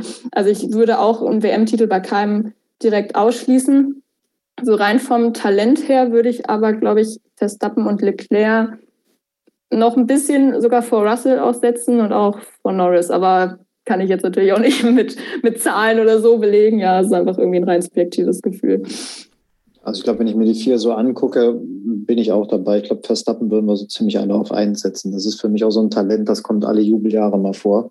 Das ist schon außergewöhnlich, was, was der mitbringt. Äh, auch in dem Alter so viel Erfahrung auch schon haben. Ne? Wenn wir mal überlegen, wie lange der schon in diesem Alter da mitfährt und sich jetzt zu einem wirklich siegfähigen und WM-fähigen Fahrer entwickelt hat, da sehe ich den anderen dreien auf jeden Fall, hat er, hat er ordentlichen Vorsprung. Ich persönlich glaube, wenn ich es aufs nächste Jahr schon mal gucke, ich glaube, Russell wird Hamilton nächstes Jahr richtig Feuer machen. Ich glaube, das wird so eine Situation werden wie äh, bei McLaren zwischen Hamilton und äh, Alonso, als die Rollen noch getauscht waren. Ich glaube, es wird genau, es wird kein Hassduell werden, aber ich glaube, was, was, die, Leist, was die Leistung angeht, ähm, wir sehen bei Hamilton die Saison immer mal wieder Fehlerchen, die sich einschleichen unter Druck. Und jetzt hat er nur Druck vom, äh, von einem anderen Team, nur von Verstappen, nicht aus dem eigenen Team. Und wenn er dann gleich von zwei Fronten beschossen wird, nämlich aus dem eigenen Team und äh, vom Gegner auf der Strecke, ich glaube, ähm, da werden wir tolle Sachen von Russell sehen dürfen.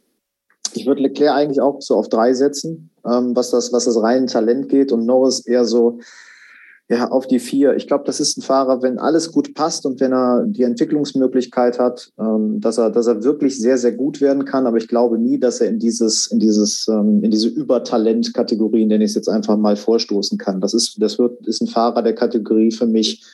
Ähm, Pierre Gasly, Daniel Ricciardo, das sind sehr, sehr gute Fahrer, aber ich glaube nicht, dass sie in so, ja, dass sie, dass, dass sie so in die allerhöchste, ins allerhöchste Regal passen. Aber auch wenn ich mir diese vier Namen angucke, dann sage ich ganz ehrlich, da können wir uns richtig drauf freuen. Wir haben klasse Nachwuchs, tolle Fahrer. Aber es hängt am Ende des Tages immer noch vom Auto ab. Also nur weil wir vier tolle Fahrer auch auf die nächsten fünf, zehn Jahre vielleicht in der Formel 1 haben, ähm, wenn einer von denen eine schlechte Karriereentscheidung trifft oder in einem schlechten Auto sitzt, dann verabschiedet er sich schon mal aus dem Kampf. Und ähm, deswegen, also ich würde mir wünschen, dass sie so ziemlich mit ähnlichen Waffen kämpfen können, aber vier Jungs in vier verschiedenen Teams. Ich kann mich nicht erinnern, dass wir mal vier gleich starke Fahrer in vier gleich starken Autos gesehen haben. Deswegen äh, ist es ein bisschen betrübt. Ich glaube, wir werden eher so zwischen diesen vier immer mal wieder einen Zweikampf, vielleicht mal einen Dreikampf sehen, aber äh, die Zukunft sieht interessant aus. Ich würde mich da super gern zu Russell und äh, gegen Hamilton einmal äußern. Ja. Ähm, und zwar also einerseits denke ich das auch und wenn wir hier Formel 1 gucken, auch mit Freunden oder so, dann heißt es auch immer so, boah, nächstes Jahr wird richtig krass. Ähm, wenn ich das richtig im Kopf habe, es gab irgendeine Situation, äh, wo, wo, Russell sich irgendwie nochmal so mega kollegial verhalten hat und irgendwie geäußert hat und so nach dem Motto, hey, guck hier, ich kann auch Teamplayer sein, ähm, äh, so Richtung, Richtung Toto Wolf. Und ähm, ja, ich habe irgendwie das Gefühl, also das ist einfach nur so ein Bauchgefühl, aber ich glaube, dass da vielleicht irgendwie eine Regelung geben könnte. Also ich hoffe das natürlich nicht und ich glaube, das wünscht sich auch kein Fan, äh, weil man es einfach nicht sehen will, dass es dann irgendwelche Teamorder intern oder so gibt. Aber ich habe so ein bisschen ja, Respekt davor oder die Vorahnung, dass es vielleicht gar nicht dazu kommen darf, eventuell, wenn es nächstes Jahr, äh, wenn wirklich beide fahren. Ich gibt ja auch die, die, die Möglichkeit oder die Vorahnung, dass vielleicht Hamilton, äh, wenn er dieses Jahr den achten Titel holt, dann irgendwie sagt, okay, wisst ihr was, ich bin doch weg. Ähm, ich habe das nur aus dem Bauch raus irgendwie so drin, weil Toto und das ganze Mercedes-Team das, glaube ich, nicht geil fanden, die Saison 2016, wo Nico Rosberg und Hamilton so aneinander geraten sind, weil die Stimmung da so beschissen war. Und vielleicht, ich glaube nicht, dass sie das nochmal wollen, aber wie gesagt, nur ein Bauchgefühl. Ich glaube, die Vorzeichen sind ganz andere. Also ich glaube, zum einen gebe ich dir 100% recht, ich glaube, es gibt diese unterschwellige 1B-Fahrer-Abmachung. Ähm, also man geht mit dem Verständnis rein, Russell wird Hamilton unterstützen, sofern der besser in der, in der äh, Meisterschaft liegt. Aber was passiert denn, wenn Russell wirklich in den ersten drei, vier Rennen dem Hamilton um die Ohren fährt oder ihn einfach nur wirklich im Qualifying in dem Rennen schlägt? Aber glaubst du, das passiert wirklich? Ich, ich glaube ganz ehrlich, ja. Also ich, ich, ich habe ich hab noch nie so viele Fehler von Hamilton gesehen wie in dieser Saison. Kleinigkeiten, wo er ein Knöpfchen nicht drückt, wo er rausrutscht, wo er einfach auf regennasse äh, Linie fährt beim Überrunden und äh, einfach gerade ausrutscht. Das sind Dinger, die haben wir bei ihm nie gesehen. Das liegt immer nur am Druck. Das liegt immer nur bei ihm am Druck. Und wenn er, ich glaube, von zwei Fronten Druck kriegt, ähm, dann wird er noch ein bisschen mehr bröckeln. Der Russell, der hat gar nichts zu verlieren. Der kommt da rein, niemand erwartet, dass er Hamilton schlägt, aber er weiß, was er kann. Er sitzt wahrscheinlich wieder in einem absoluten Top-Auto und er wird alles dran geben, sich sportlich vor ihm zu setzen. Und wenn er erstmal sportlich vor ihm ist, dann gerät das ganze Konstrukt ins Wanken. Das haben wir bei Ferrari gesehen mit Leclerc, als der reinkam und, und äh, Vettel komplett destabilisiert hat. Ich halte es für möglich, dass es, dass es ähnlich laufen wird. Ja. Dein Punkt super. Also hat mein Bauchgefühl auf jeden Fall beruhigt. Das kann schon sein, aber ähm, was ich glaube, es kommt auch ein bisschen darauf an, wie diese Saison endet, weil sollte Hamilton nicht äh, Meister werden, sondern Verstappen, kann ich mir gut vorstellen, dass es nächstes Jahr für Russell und so einen Kronprinzen erstmal heißt, ähm, du bist hinten an und äh, weil Hamilton nochmal Meister werden soll. Ich kann mir gut vorstellen, dass er dann äh, die Nummer zwei bleibt und auch eine Teamorder geben könnte. Meine Meinung. Ich habe keine, sonst keine Infos darüber. Das ist einfach ein Gefühl, was ich habe. Vielleicht irre ich mich. Ich würde es mir für Russell äh, wünschen, dass er den Durchbruch schafft und äh, uns alle dastehen lässt wie staunende, weiß ich nicht, Fans. Figuren, Fans.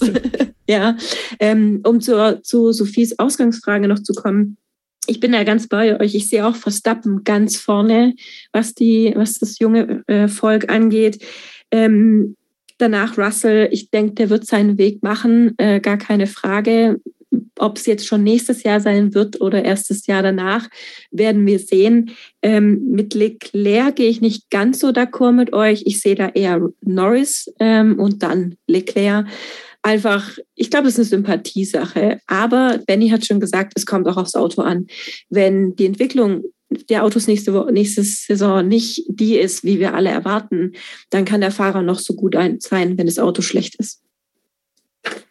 Keiner redet über Carlos Sainz. Ja, ich weiß nicht, Carlos Sainz geht bei mir immer irgendwo unter ferner Liefen. Das ist wie Ocon. Das ist so, ach stimmt, die ist ja auch mitgefahren. Es gibt zwei, drei Fahrer, die gehen bei mir immer irgendwie unten durch. Die kriege ich nicht mit. Ich weiß ja, nicht, ob es also am Worldfeed liegt, aber. Also ich meine, klar, ich habe jetzt die Frage jetzt auch sehr auf diese vier zugespitzt, ja, aber ähm, deine Anmerkung ist auf jeden Fall zu Recht, äh, Kevin. Also ähm, ich finde auch, also man kann Science da absolut mit reinnehmen, man kann natürlich auch Pierre Gasly da noch mit reinnehmen in diese nächste Generation, ja. Also ich glaube schon, dass die Formel 1 in sehr, sehr guten Händen ist. Ähm, auch, ich meine, ne, ich glaube, Gasly ist 25, ich weiß gar nicht, wie alt Science ist, aber auch irgendwie um den Dreh, 25, 26. Also äh, die werden uns auch noch einige Jahre erhalten bleiben. Also ähm, ich denke, die können da auch auf jeden Fall noch, noch mitmischen, aber auch natürlich wieder abhängig von den Teams, in denen sie ja landen, was ja bei beiden noch relativ äh, ungewiss ist in der näheren Zukunft. Ich meine, man muss sicher Abstufungen machen vom Alter. Ne? Das ist ja vollkommen richtig. Sainz ist ja von den Jungen her schon einer der Älteren. Also da vielleicht eher vergleichbar mit Gasly. Da sehe ich ihn aber weitaus höher als Gasly, äh, muss ich ganz ehrlich sagen. Obwohl ich großer Pierre Gasly-Fan bin, das wisst ihr ja. Ähm, aber dann ist ja schon die Frage, was passiert danach? Also wie geht es dann weiter? Wie kommen die die, wie kommt die nächste Generation nach dieser Generation in die Formel 1? Und wir haben jetzt den Fall, Christian, vielleicht können wir da nochmal ganz aktuell drauf gucken, ein Cockpit ist ja noch frei bei Alfa Romeo und das wird ja ein Pay-Cockpit. Also im Endeffekt wird da einer sitzen. Ja, wahrscheinlich, ja. Also, und das wird, das wird Guan Yu Zhu sein, höchstwahrscheinlich auch, weil er sehr viel Geld mitbringt. Ich meine, klar, Nick de Vries hat sicherlich noch Außenseiterchancen, ähm, aber dann ist eben vielleicht also Guan Yu Zhu ist, ist ein sehr talentierter Fahrer, gar keine Frage. Aber in dieser Saison zum Beispiel Oscar Piastri äh, zeigt in der Formel 2 herausragende Leistung, vielleicht sogar noch ein Stück weit über den von Zhu einzuschätzen. Also es, es wird schon schwierig und, und wir haben ja unseren David Beckmann, der auch diese Woche wieder fahren darf in Sochi. Ähm, die jungen Fahrer, die wirklich talentiert sind, die aber vielleicht eben nicht dieses finanzielle Backing haben wie Zhu, äh, dann in die Formel 1 zu holen. Aber was ist denn da der aktuelle Stand bei Alfa Romeo? Ähm, du hast schon sehr gut beschrieben. Also soweit ich weiß, ist Schuh aktuell der Favorit, aber das ist noch nicht in, in Stein gemeißelt. Ähm, ich glaube, Fred Vasseur, der da ja jetzt alleine entscheiden darf, ähm, da ist der Einfluss vom Ferrari zurückgegangen, ähm, schaut sich auch so ein bisschen die Formel 2 noch an, einfach, weil da hat er ja mehrere Eisen drin. Ähm, das eine ist äh, Schuh, übrigens Alpine Junior, genau wie Piastri auch. Und wir erinnern uns, Fred Vasseur war ja auch bei Renault kurzzeitig Teamchef. Ja? Das heißt, er hat da immer noch sehr gute Verbindungen hin. Wäre also äh, naheliegend, dass da vielleicht ein Alpine Junior ähm, bei ihm geparkt wird, weil die haben ja auch das Problem, dass sie für ihre eigenen Junioren keinen Platz haben. Und die sind Erster und Zweiter in der Formel 2. Ja? Also das, da wird auch ein bisschen wenig drüber geredet, aber das ist das viel größere Problem, als das das Ferrari letztes Jahr eigentlich hatte mit Mick Schumacher und Callum Illot. Die haben jetzt alle ja irgendwo äh, hinplatziert, nur Schwarzmann noch nicht. Ähm, so, Robert Schwarzmann, auch ein Kandidat, ähm, soweit ich weiß. Und ähm, irgendwen vergesse ich immer. Nick Pusher. Wir letztens sogar ah, Pusher, genau, ja. richtig. Ähm, das ist ein hauseigener Junior von Fred Vasseur, also der bei Sauber Motorsport tatsächlich unter Vertrag steht.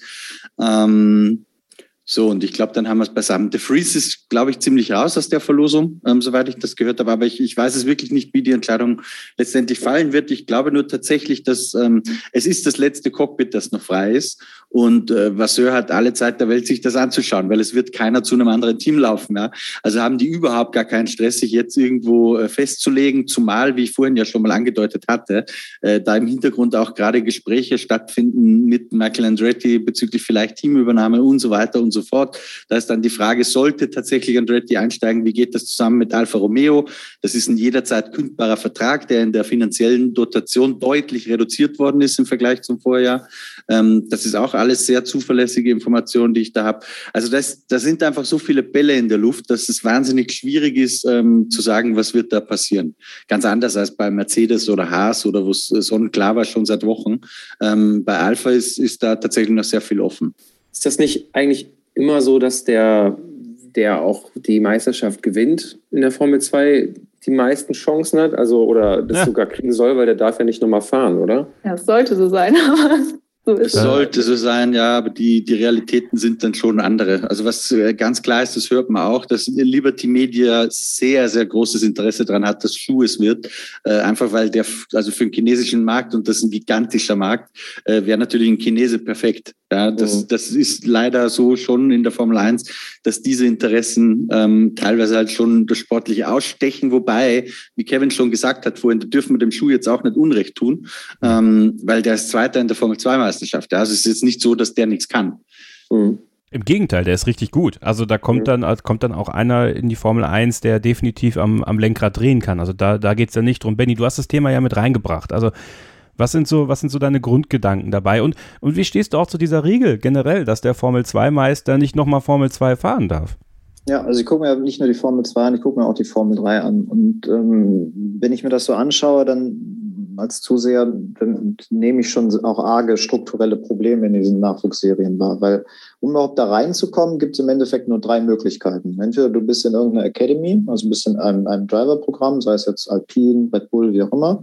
Ähm, du bringst ein monströses Sponsorenpaket mit, ähm, wie jetzt zum Beispiel Guan Yu oder du hast halt einen finanziellen Background äh, aus deiner Familie, jetzt aller äh, Mazepin, aller Stroll oder äh, ja auch Latifi beispielsweise allein dort zu fahren ist schon, ist schon super schwierig. Und das, das finde ich schon sehr schade, dass eigentlich sehr gute Talente, ne, wir haben eben schon David Beckmann angesprochen, dass die es einfach super schwer haben, Geld dafür zu generieren und dann auch keine Möglichkeit haben, an irgendein Top-Cockpit mal in dieser Serie zu kommen, um sich dann auch wirklich zeigen zu können mit den besten Voraussetzungen. Aber das ist, das ist so das eine Problem. Aber was mich jetzt, als es so in die Silly Season ging und die Cockpits nach und nach vergeben wurden, da habe ich mir echt die Frage gestellt, wenn du jetzt in der Formel 2 bist, Du hast deine halbe Jugend geopfert, deine Familie hat wahrscheinlich noch das Haus verkauft, damit sie den Kartsport finanzieren können. Und du fährst in dieser Serie und dann siehst du so, wie ein Cockpit nach dem anderen vergeben wird in der Formel 1. Eine Tür geht zu, die nächste Tür geht zu. Wie fühlst du dich da? Also die, die Aufstiegschancen äh, finde ich als Zuschauer echt als eklatant schlecht. Weil es gibt äh, im Endeffekt nur die Möglichkeit, du bist in der Driver Academy, okay, dann stehen dir wie viele Cockpits zur Verfügung? Naja, zwei, vielleicht vier, je nachdem, wie viele Motoren deine, deine Academy liefert, vielleicht sechs Cockpits, für die du überhaupt in Frage kommst. Also es ist ja nicht so, als könntest du dann zu jedem Team gehen, sondern du bist ja schon an die Marke gebunden. Ähm, das, das limitiert schon mal deine Möglichkeiten per se. Und ich frage mich dann, wie könnte man es für, für Teams interessanter machen, einen Rookie zu verpflichten oder ihnen Möglichkeiten einzuräumen, ähm, sich besser zu zeigen, zum Beispiel bei, im freien Training. Einfach nur diese Regel zu kippen, ja, der Formel 2 Champion darf weiter Formel 2 fahren, das löst das strukturelle Problem ja nicht. Glückwunsch, dann kann er weiterfahren. Da wird er vielleicht drei Jahre nacheinander Meister, muss jedes Mal, ich glaube, was kostet die Saison? Zweieinhalb Millionen muss er jedes Mal mitbringen, verbrennt einen Haufen Geld, kommt aber trotzdem, obwohl es vielleicht leistungsgerecht wäre, niemals in die, äh, in die Königsklasse des Motorsports. Und das finde ich super unbefriedigend. Und äh, wo ich dann halt drüber nachgedacht habe, ist einerseits wirklich für die Teams einen Anreiz zu schaffen, Rookies zu verpflichten. Ähm, sei es, dass sie dann zum Beispiel mehr Testtage bekommen, dass sie die Möglichkeit haben, einem Neuling in der Formel 1 mehr Testzeit einzuräumen. Das ist für die Teams sicherlich auch nicht uninteressant oder mehr Windtunnelzeit oder ein Rookie richtet schon mal Schaden an, dass man für das Team, das den Rookie verpflichtet, äh, den Budget Cap um einen gewissen Part vielleicht erhöht, um ihnen da mehr Spielräume zu geben. Ähm, und was ich auch nochmal ins Spiel bringen würde, ist vielleicht auch um solchen Pay-Drivern wie, tut mir leid, dass ich ihn jetzt persönlich nennen muss, aber Mazepin vielleicht auch so ein bisschen den Riegel vorzuschieben, vielleicht die Superlizenz mal ein bisschen zu überdenken. Also ich persönlich glaube, man sollte schon sportliche Erfolge in der Formel 2 vorweisen können, um sich vor die Formel 1 als Rookie qualifizieren zu können. Und jemand, der äh, in seinem ersten Jahr 18. wird und im Folgejahr 5. wird und eigentlich nur da ist, weil er Geld mitbringt, das ist ein Zustand, das schaue ich mir an und ich glaube, keiner findet das befriedigend und cool. Und wirklich gute Talente bleiben auf der Strecke und ich glaube, so lange kann das nicht mehr gut gehen. Wir atmen da jetzt mal ganz kurz durch, nehmen das mit ins nächste Take, wo wir dann auch äh, David Beckmann kurz hören werden, der uns eine Einschätzung gibt vor seinem Auftritt in Sochi. Wir werden das Ganze noch ein bisschen, bisschen versuchen aufzudröseln, um zu gucken, okay, was, was kann man tun? Und wir blicken voraus auf den großen Preis von Russland, der Formel 1 am Wochenende. Bleibt dran hier bei Starting Grid, dem Formel 1 Podcast auf meinsportpodcast.de. Ein letztes Mal zurück hier bei Starting Grid, dem Formel 1 Podcast auf meinsportpodcast.de. Benny hat äh, das strukturelle Problem, der Nachwuchsserien, die Durchlässigkeit in die Formel 1 angesprochen. Christian, kann man dieses Problem überhaupt lösen? Also das ist ja so diese Kernfrage. Es ist, wirkt auch wie so eine unüberbrückbare Frage, weil einfach so viele Faktoren damit reinspielen, dass man fast die Frage stellen muss, wäre es nicht für einen Fahrer schon fast attraktiver, bei all den Träumen in der Formel 1 zu fahren, es vielleicht so ein bisschen zu haben wie Callum Eilert, nur dann bewusster sich über die Formel 2 für andere internationale Rennserien zu bewerben und den Traum Formel 1 eigentlich schon recht früh zu begraben? Mm, das glaube ich nicht, weil ich glaube nicht, dass du den Formel-1-Traum begraben musst, um woanders eine gute Karriere haben zu können. Also das eine schließt das andere ja nicht aus.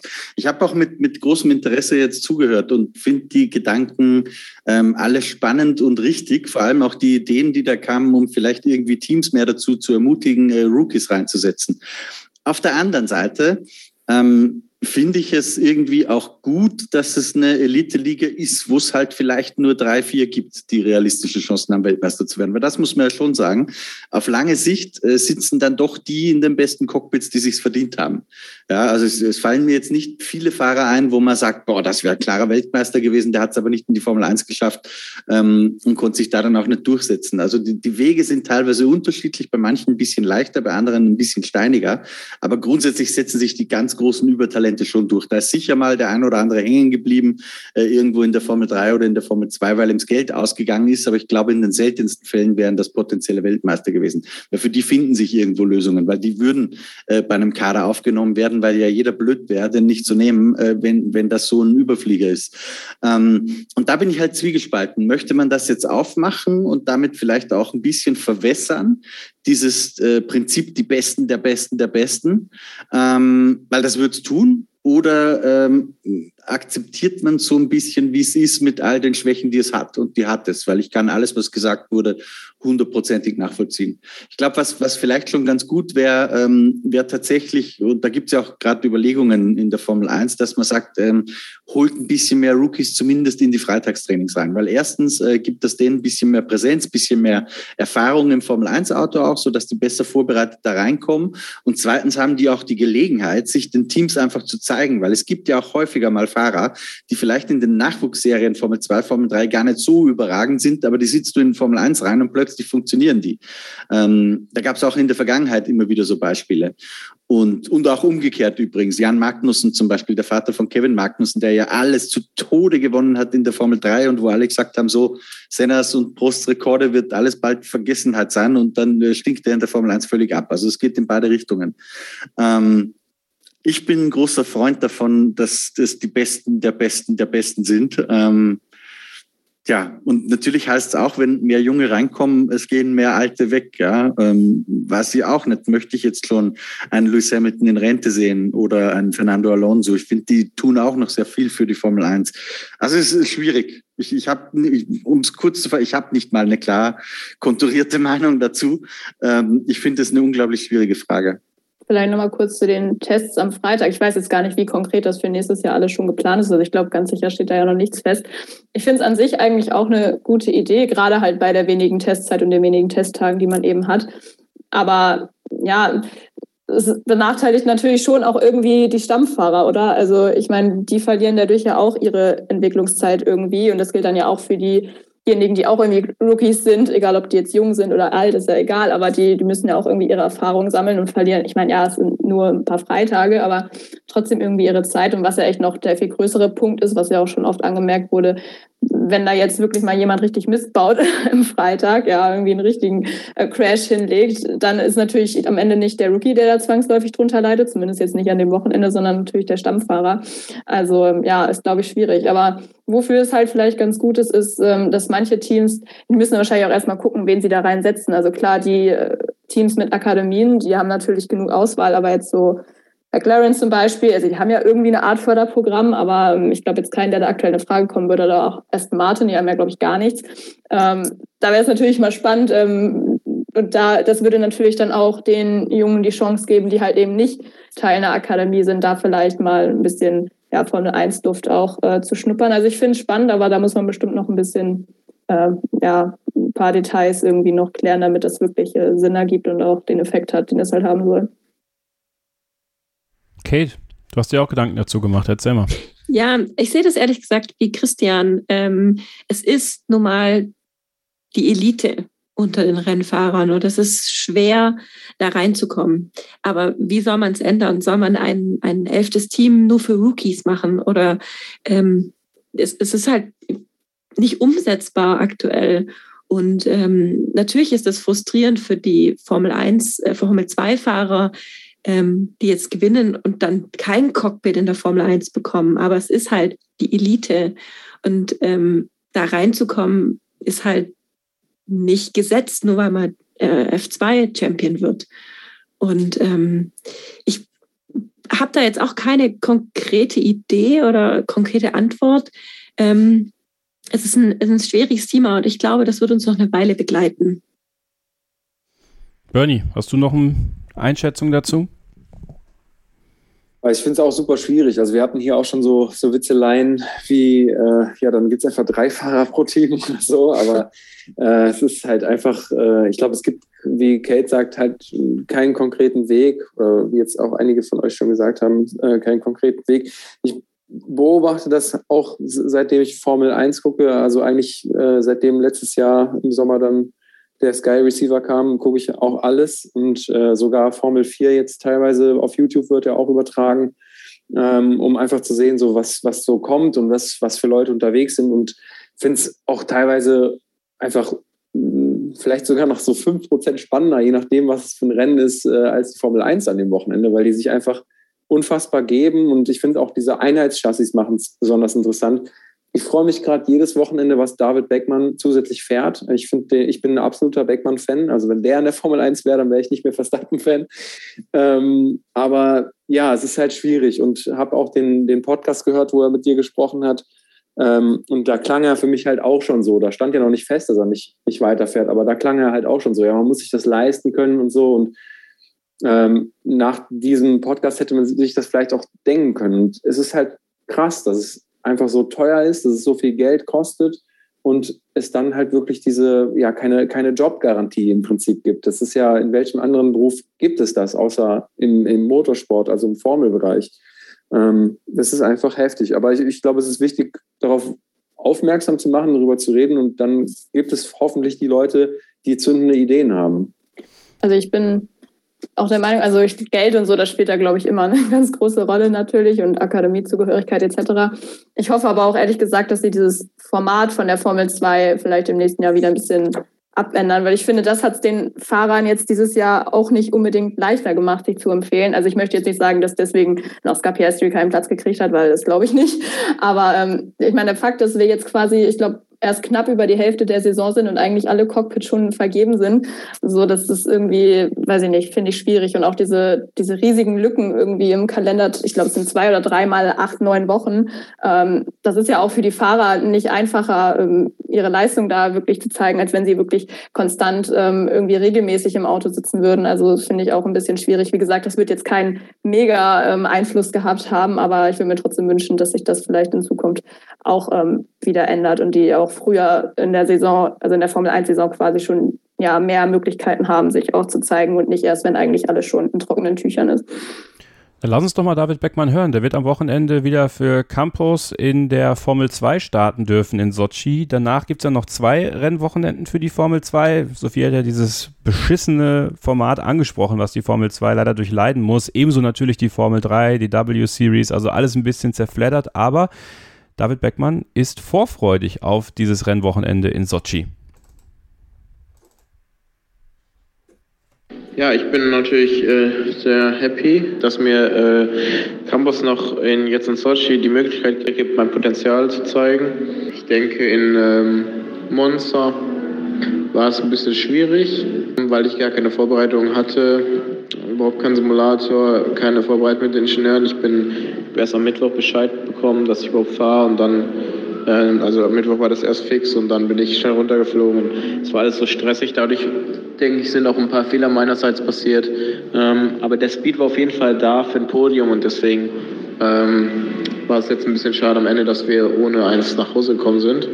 Aber ähm, trotz dessen äh, ist die Pace da, sogar sehr gut. Ich äh, verstehe mich sehr gut mit meinem Ingenieur. Das Auto liegt mir auch sehr gut. Deswegen bin ich sehr zuversichtlich, dass wir jetzt in Sochi unser Potenzial zeigen können und ähm, ja, hoffentlich ein schönes Wochenende nach Hause bringen können mit guten Punkten und ähm, wie dann äh, ein Podium wäre natürlich schön, um dann ähm, auch gute Voraussetzungen ähm, für meine Sponsoren ähm, und ähm, andere Supporter mitzubringen, um dann vielleicht äh, noch eine Einigung für die letzten zwei Rennen im Dezember zu finden. Aber das müssen wir dann sehen, was da möglich ist. Jetzt ist erstmal Sochi das Wichtigste. Und ähm, ich denke, dass wir einen soliden Job machen können, weil, weil ich jetzt eine vernünftige Vorbereitung hatte und ähm, ja, einfach wie immer ähm, mich gut auf das Rennwochenende vorbereiten konnte und daher äh, deutlich bessere Möglichkeiten habe ähm, und fehlerfreier an die Sache rangehe besonders auch mit weniger Druck und Stress. Das ist eigentlich krass, ne? Also von Höcksken auf Stöcksken, von Rennwochenende zu Rennwochenende. Das ist eine, eine krasse Situation für diese jungen Rennfahrer, finde ich. Voll.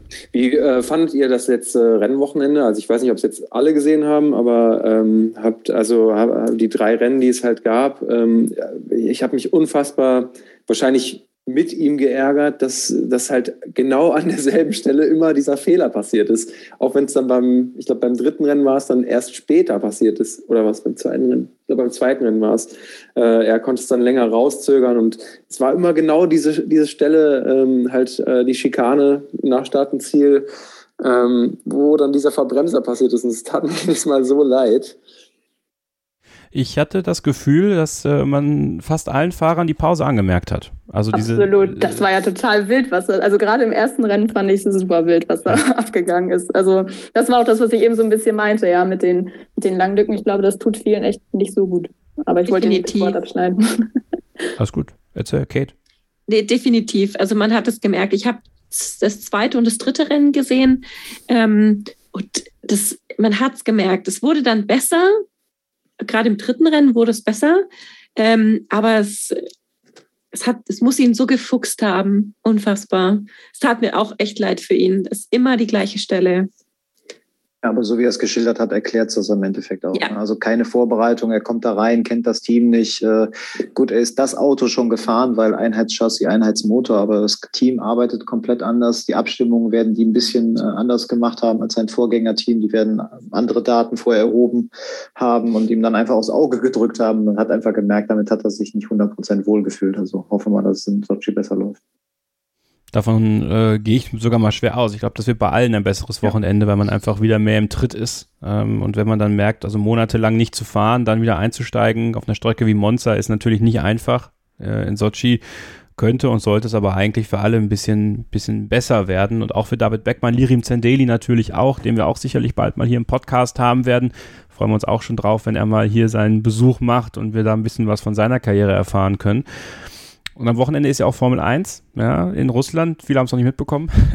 Alles eine Stunde früher an diesem Wochenende, denn äh, die Russen sind eine Stunde vor uns.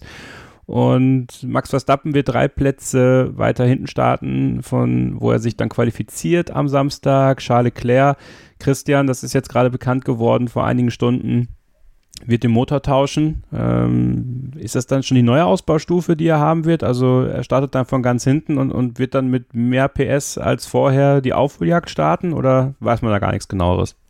Genau so ist es. Es ist die neue Ausbaustufe und die soll 10 bis 15 PS bringen, was man so hört. Und dann ist ja noch die Frage, wird man bei Red Bull das gleiche machen mit Max Verstappen, Christian? Und äh, ist das dann anrechenbar? Das war ja eine der großen Fragen, die wir auch im Livestream, äh, übrigens auch natürlich am Wochenende wieder Livestreams auf dem YouTube-Kanal von Formel1.de mit äh, Christian und mir und vielleicht auch mal einem Überraschungsgast. Ähm, kann Red Bull das denn machen? Also kann man diese drei Plätze mit einer Motorenstrafe verrechnen oder geht das gar nicht? Doch, das geht. Äh, sie wissen noch nicht, ob sie es machen. Ähm, da gab es gerade eine aktuelle Aussage von Helmut Marko, der sagt, sie werden sich das nach dem Qualifying voraussichtlich überlegen, ob sie das tun oder nicht. Ähm, aber ja, das ist tatsächlich so. Also das, die Strafe würde nicht in den nächsten Event mitgenommen werden, sondern in diesem Event äh, einfach schlagend sein. Also die wird, ähm, ja, wäre sozusagen dann nichtig ist ja grundsätzlich keine schlechte Option, weil wenn du es machen kannst, dann meiner Meinung nach in Russland, da kann man gut nach vorne fahren. Lewis Hamilton hat das ja schon mal bewiesen, ich glaube Bottas auch. Also und Verstappen selbst auch. Ich erinnere ja. mich an Rennen vor ein paar Jahren, äh, wo er von ganz hinten auf, ich glaube, vier oder fünf gefahren ist. Ich glaube, fünfter war er dann am Ende. Also auch er hat das schon gezeigt mit dem, mit dem Red Bull, obwohl das ja nicht eine Red Bull-Strecke ist. Und jetzt selbst das, also ist in diesem Jahr, finde ich, mit der Motorleistung, die Red Bull hat, durchaus nochmal wiederholbar. Also wenn wir jetzt davon ausgehen, dass äh, das Mercedes vielleicht ein Stück weit im Vorteil ist, könnte ich mir vorstellen, dass wenn sie das, äh, wenn sie das mit der Motorenstrafe machen, dass Verstappen trotzdem von hinten zumindest mal aufs Podium fahren kann, wenn alles gut läuft. Äh, Wettervorhersage ist aktuell sehr, sehr schwierig. Also da bin ich sehr gespannt drauf. Äh, ich habe mich ja einmal vertippt äh, bei unseren Social Media Postings gesagt, dass wir die Saison mit einem halben Punkt Abstand beenden werden. Dafür müsste es nochmal ein Rennen mit halben Punkten geben. Und wenn die Wettervorhersage so ist, wie sie aktuell ist für Sochi und das so wird, dann äh, würde ich mal äh, nicht meine Hand ins Feuer legen, dass, dass wir da nicht vielleicht sogar das gleiche erleben wie in Spa. Aber das hoffen wir natürlich nicht. Ja, Frage in die Runde. Ähm, für euch Mercedes Top-Favorit und dann Lewis Hamilton, weil Valtteri Bottas Platz machen muss? Ja. Ja, klare Antwort, Kate. Warum? Äh. ähm, sehe ich ganz, ganz klar so. Also äh, gerade wenn Verstappen eventuell die, äh, die Strafe zieht und dann von weiter hinten starten muss, glaube ich nicht, dass er an Bottas und Hamilton vorbeifahren kann, auch wenn er vorfahren kann. Ähm, ich glaube, das kriegt er einfach nicht hin. Dafür ist die Strecke mehr äh, eine Mercedes-Strecke. Ähm, und ich sehe da natürlich Hamilton vorne, weil Bottas wieder die Stallorder kriegt. Benny? Ja. Also ich glaube auch, also im Endeffekt, so wie du es eben geschildert hast, ich glaube, im Rennen wird so sein, Bottas wird da wieder ein gutes Rennen liefern, weil er ist einfach der Mann der 90-Grad-Kurven. Also was der da jedes Mal fährt, ist echt Wahnsinn. Äh, und äh, ich glaube, dann muss er Hamilton vorbeilassen, weil Verstappen nicht in der Nähe ist. Ich glaube auch, dass sie ähm, die Motorenstrafe ziehen werden, weil ich glaube, es kommen nicht mehr so viele Kurse, wo man so gut dran vorbeikommt. Gerade auch äh, zwei DRS-Zonen, zwei Geraden, auf denen man es machen kann.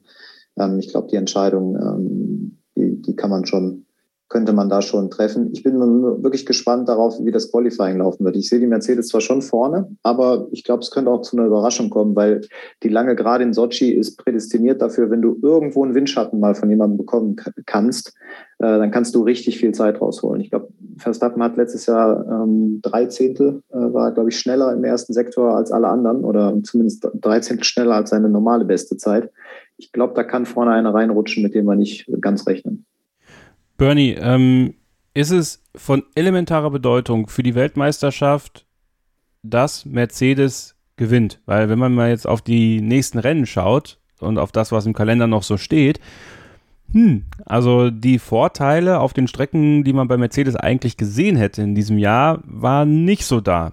Und wenn Red Bull jetzt nochmal einen frischen Motor nachschieben kann, gemäß dem Fall, dass der nicht hochgeht und man nicht nochmal wechseln muss für noch mehr Gridstrafen, dann könnte dieser große Preis von Russland ein ziemlich wegweisender für den Verlauf der Weltmeisterschaft jetzt werden.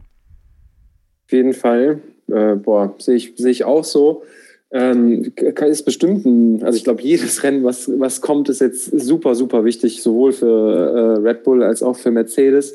Ich habe das Gefühl, ich glaube, es war schon das Rennen vor der Sommerpause oder vielleicht sogar die zwei äh, davor, dass Mercedes irgendwas nochmal gefunden hatte und auch jetzt nach der Sommerpause nochmal irgendwas investiert hatte, was, also sei es, dass sie irgendwas am Wagen gefunden haben, was einfach nochmal noch mal einen gewissen Schub gibt. Und deswegen glaube ich, dass es gar nicht so klar werden wird. Also ich wünsche mir das einerseits und ich glaube es aber auch, dass es so kommen wird, dass wir eine Entscheidung im letzten Rennen haben werden. Und das äh, wäre, glaube ich, mit das Coolste, äh, was, was, was für diese Saison geben kann. So, und dann wird natürlich Verstappen Meister.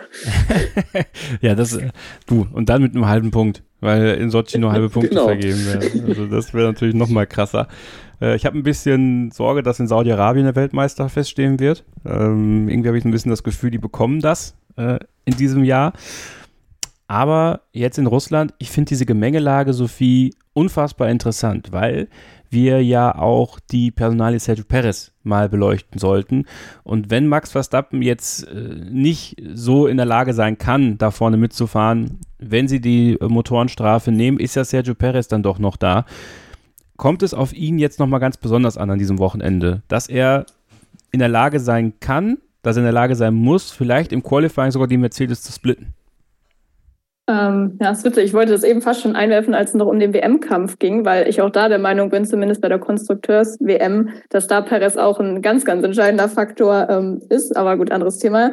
Jetzt zu dem Wochenende, ja, auf jeden Fall. Also ich bin sehr gespannt ähm, auf Perez, gerade wenn Verstappen natürlich die Motorenstrafe nimmt, dann äh, wird er einen ganz, äh, ganz wichtigen, ja, eine ganz wichtige Rolle spielen an dem Wochenende. Also ich glaube, dass ihm die Strecke ganz gut liegen könnte, gerade so mit dem letzten Sektor diesen ganzen 90-Grad-Kurven. Äh, und er war ja auch, also es ist ja immer auch so ein bisschen, wird ja auch so ein bisschen als Stadtkurs gesehen, immer übertrieben gesagt. Und die waren bei ihm in diesem Jahr ja echt ähm, vielversprechend, also die Ergebnisse. Von daher ähm, habe ich da schon ein bisschen Hoffnung.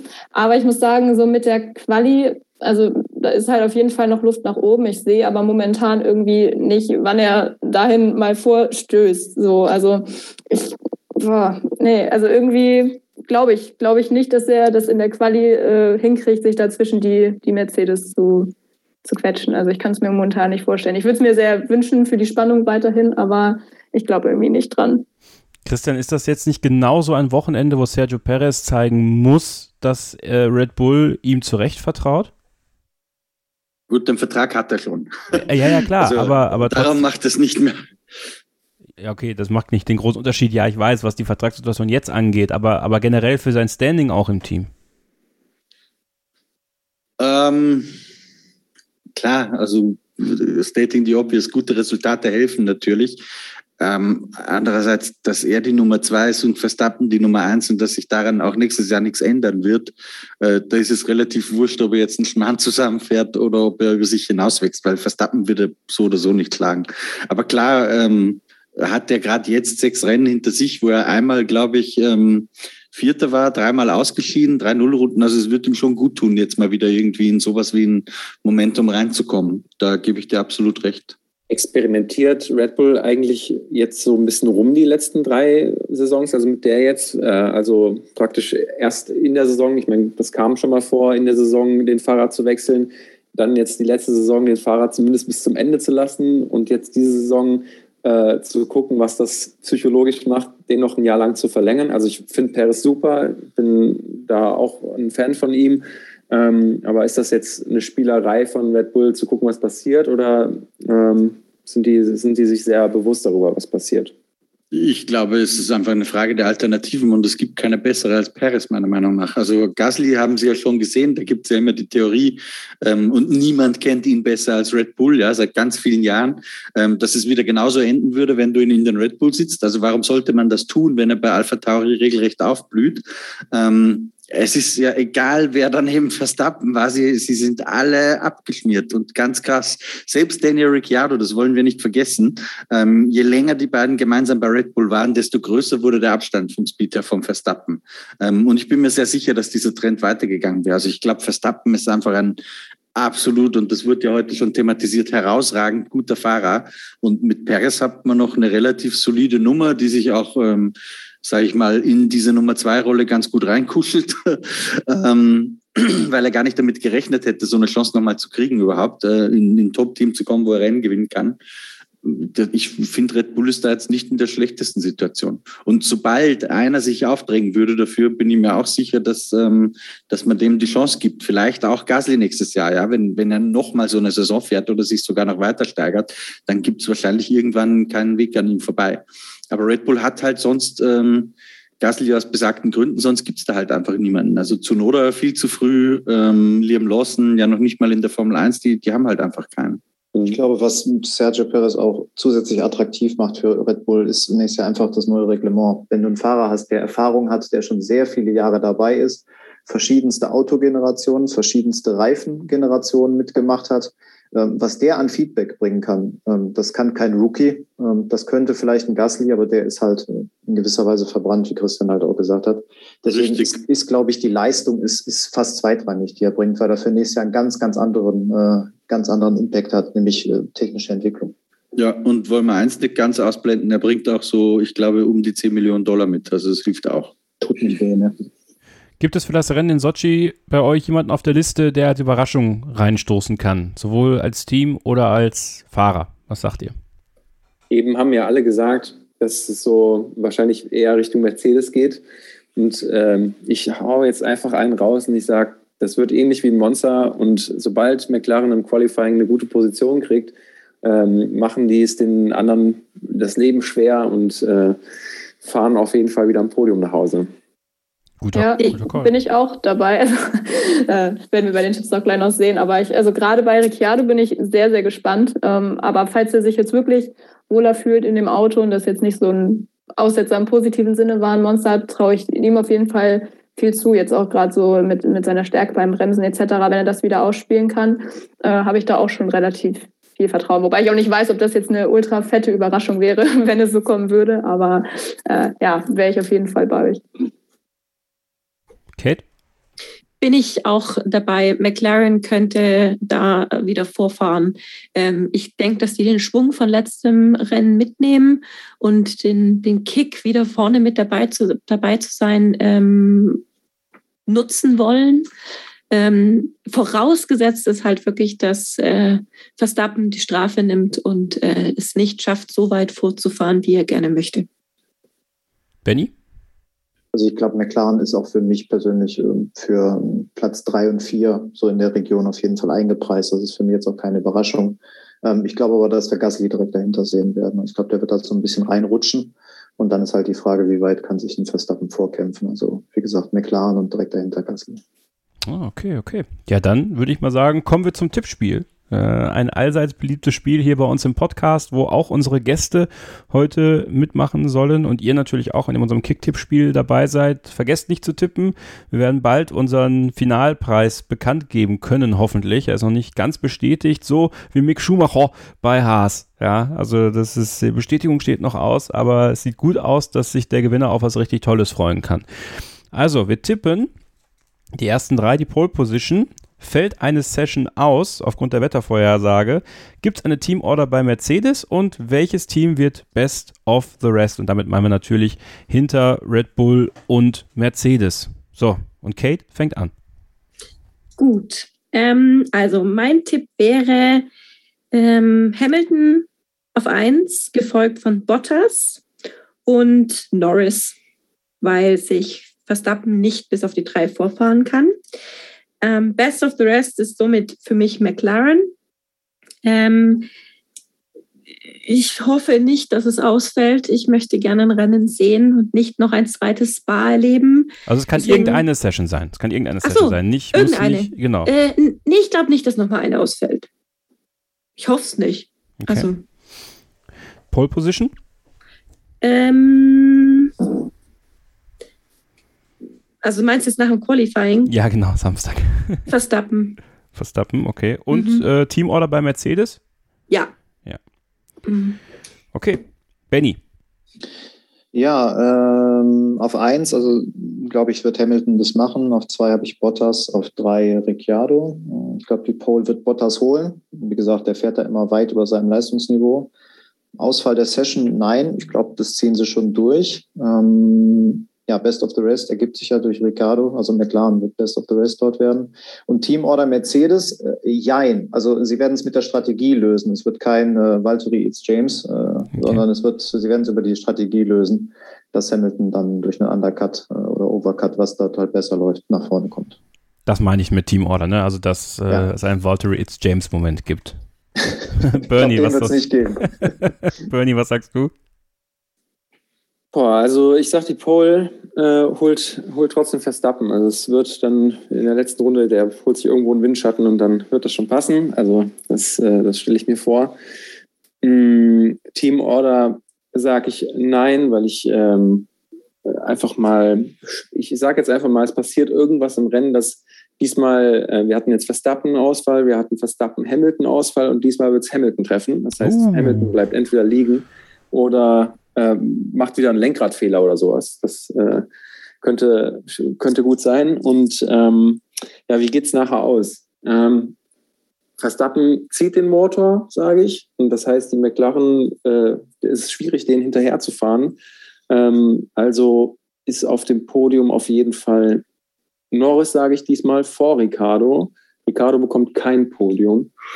Ich sage Bottas, Norris, Gasly. Oh, wow. Okay. Okay, okay. Fällt eine Session aus? Irgendeine? Nee, glaube ich nicht. Falls wir die Zeit haben, hätte ich dazu noch eine Frage. Wenn nicht, dann ist aber auch egal. Machen wir, machen wir gleich. Team Best of the Rest ist ja dann äh, McLaren. Bei dir auch. Yes. Wie bei allen. So, pass auf, dann stell jetzt deine Frage. Hm.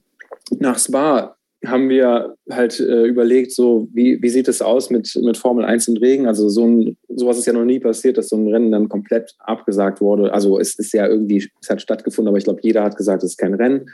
Ähm, und es ist, ist die Formel 1 jetzt ein schöner Wettersport? Also kann man dann auf Dauer nur noch sagen, so, hey, pass auf, wir fahren halt, wenn's, wenn es nicht regnet? Christian? Also da gibt es gerade ein, eine ganz interessante Aussage vom Vier-Präsidenten Jean Todt, der gesagt hat, er wünscht sich für die nächste Autogeneration, also die, die dann äh, ab 25 oder 26, je nachdem, wann das neue Reglement dann kommt, ähm, die da eingeführt wird, wünscht er sich, dass der Anpressdruck beim Unterboden oder beim Diffusor, also sprich bei dem Teil, dass es am Ende des Unterbodens die Luft nach oben zieht, äh, dass man sich da eine Lösung einfallen lässt, damit die Gischt nicht so groß ist. Ja? Weil in Spa war es ja so, dass äh, man durchaus hätte fahren können. Es war jetzt nicht ein Problem von Aquaplaning so extrem, sondern es war einfach ein Sichtproblem. Und da ist die aktuelle Autogeneration mit äh, mordsmäßig Downforce halt relativ kontraproduktiv. Und ich glaube, das ist ein Thema, das die Formel 1 schon ein bisschen auf dem Schirm hat und wo man sich auch Gedanken drüber machen wird. Mhm. Ja, beantwortet das deine Frage?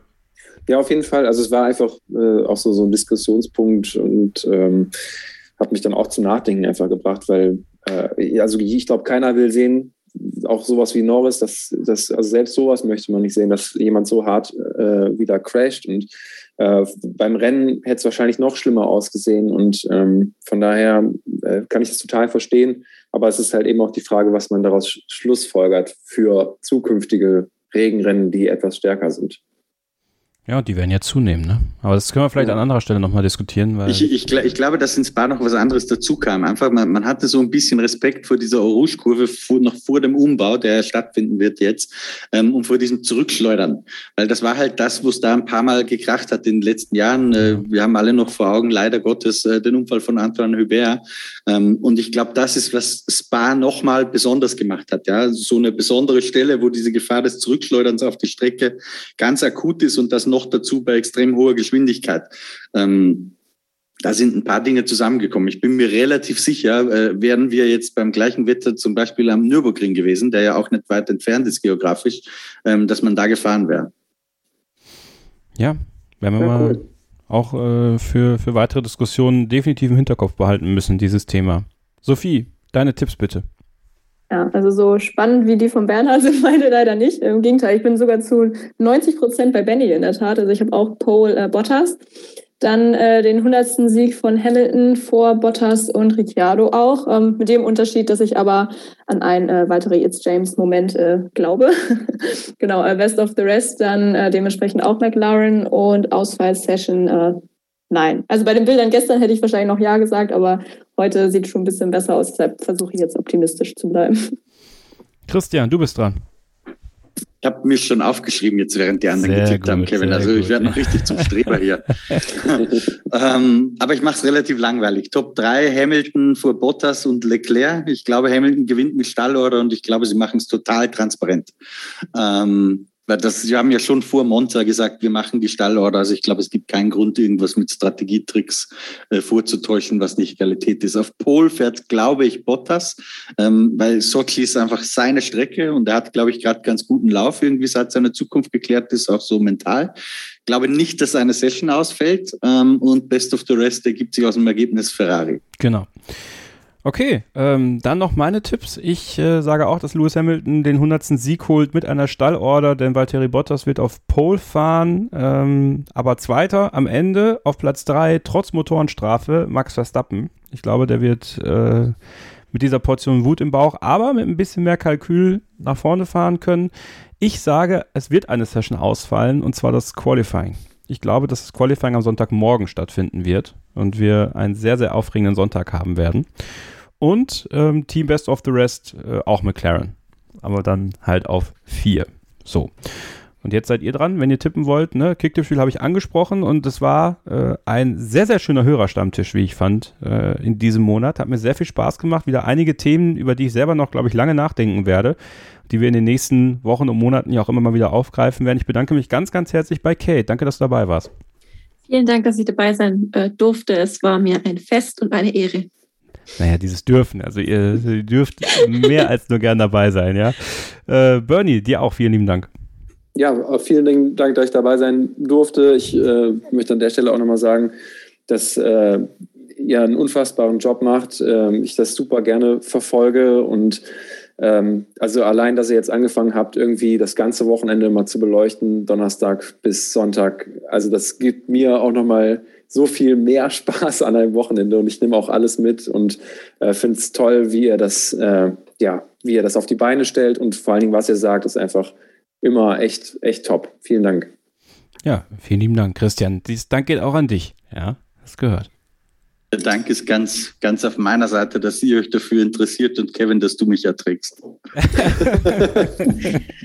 Benny, danke schön, dass du dabei warst heute.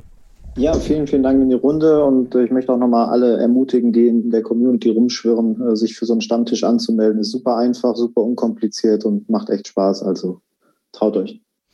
Und äh, natürlich an unser, äh, an unser, äh, ja, ich, ich verrate jetzt nicht so viel, ne? An unser äh, Ach komm, an die neue Co-Moderatorin. Ja, komm, scheiß drauf. Sophie, Dankeschön. Ja, fast so, haben wir schon gesagt, fast so offensichtlich wie Russells Mercedes, aber ja, danke, immer gerne, man weiß ja. Und Christian, dir auch vielen Dank. Wir sehen uns dann und hören uns bereits, äh, obwohl, morgen hören wir uns ja nicht. Wahrscheinlich nicht. also, also morgen schon, wenn jemand das Donnerstag hört, dann morgen. Ihr werdet es ja sehen auf dem YouTube-Kanal von Formel1.de, was da so passiert an diesem Wochenende. Aber danke, dass du heute dabei warst, Christian. Bitte gerne. So, und das war's. Schön, dass ihr alle dabei wart. Ein schönes Wochenende. Viel Spaß mit dem großen Preis von Russland, allen Rahmenserien und äh, ja, wir freuen uns auf eure Diskussion nach diesem Hörerstammtisch. Ich glaube, wir haben einiges äh, für euch hier bereitgelegt. Und bis nächste Woche, wenn wir uns dann zum Rückblick auf den großen Preis von Russland treffen, natürlich wie immer, passt aufeinander auf, bleibt gesund und keep racing. Starting Grid, die Formel 1 Show mit Kevin Scheuren in Zusammenarbeit mit motorsporttotal.com und Formel1.de. Keep racing Auf meinsportpodcast.de.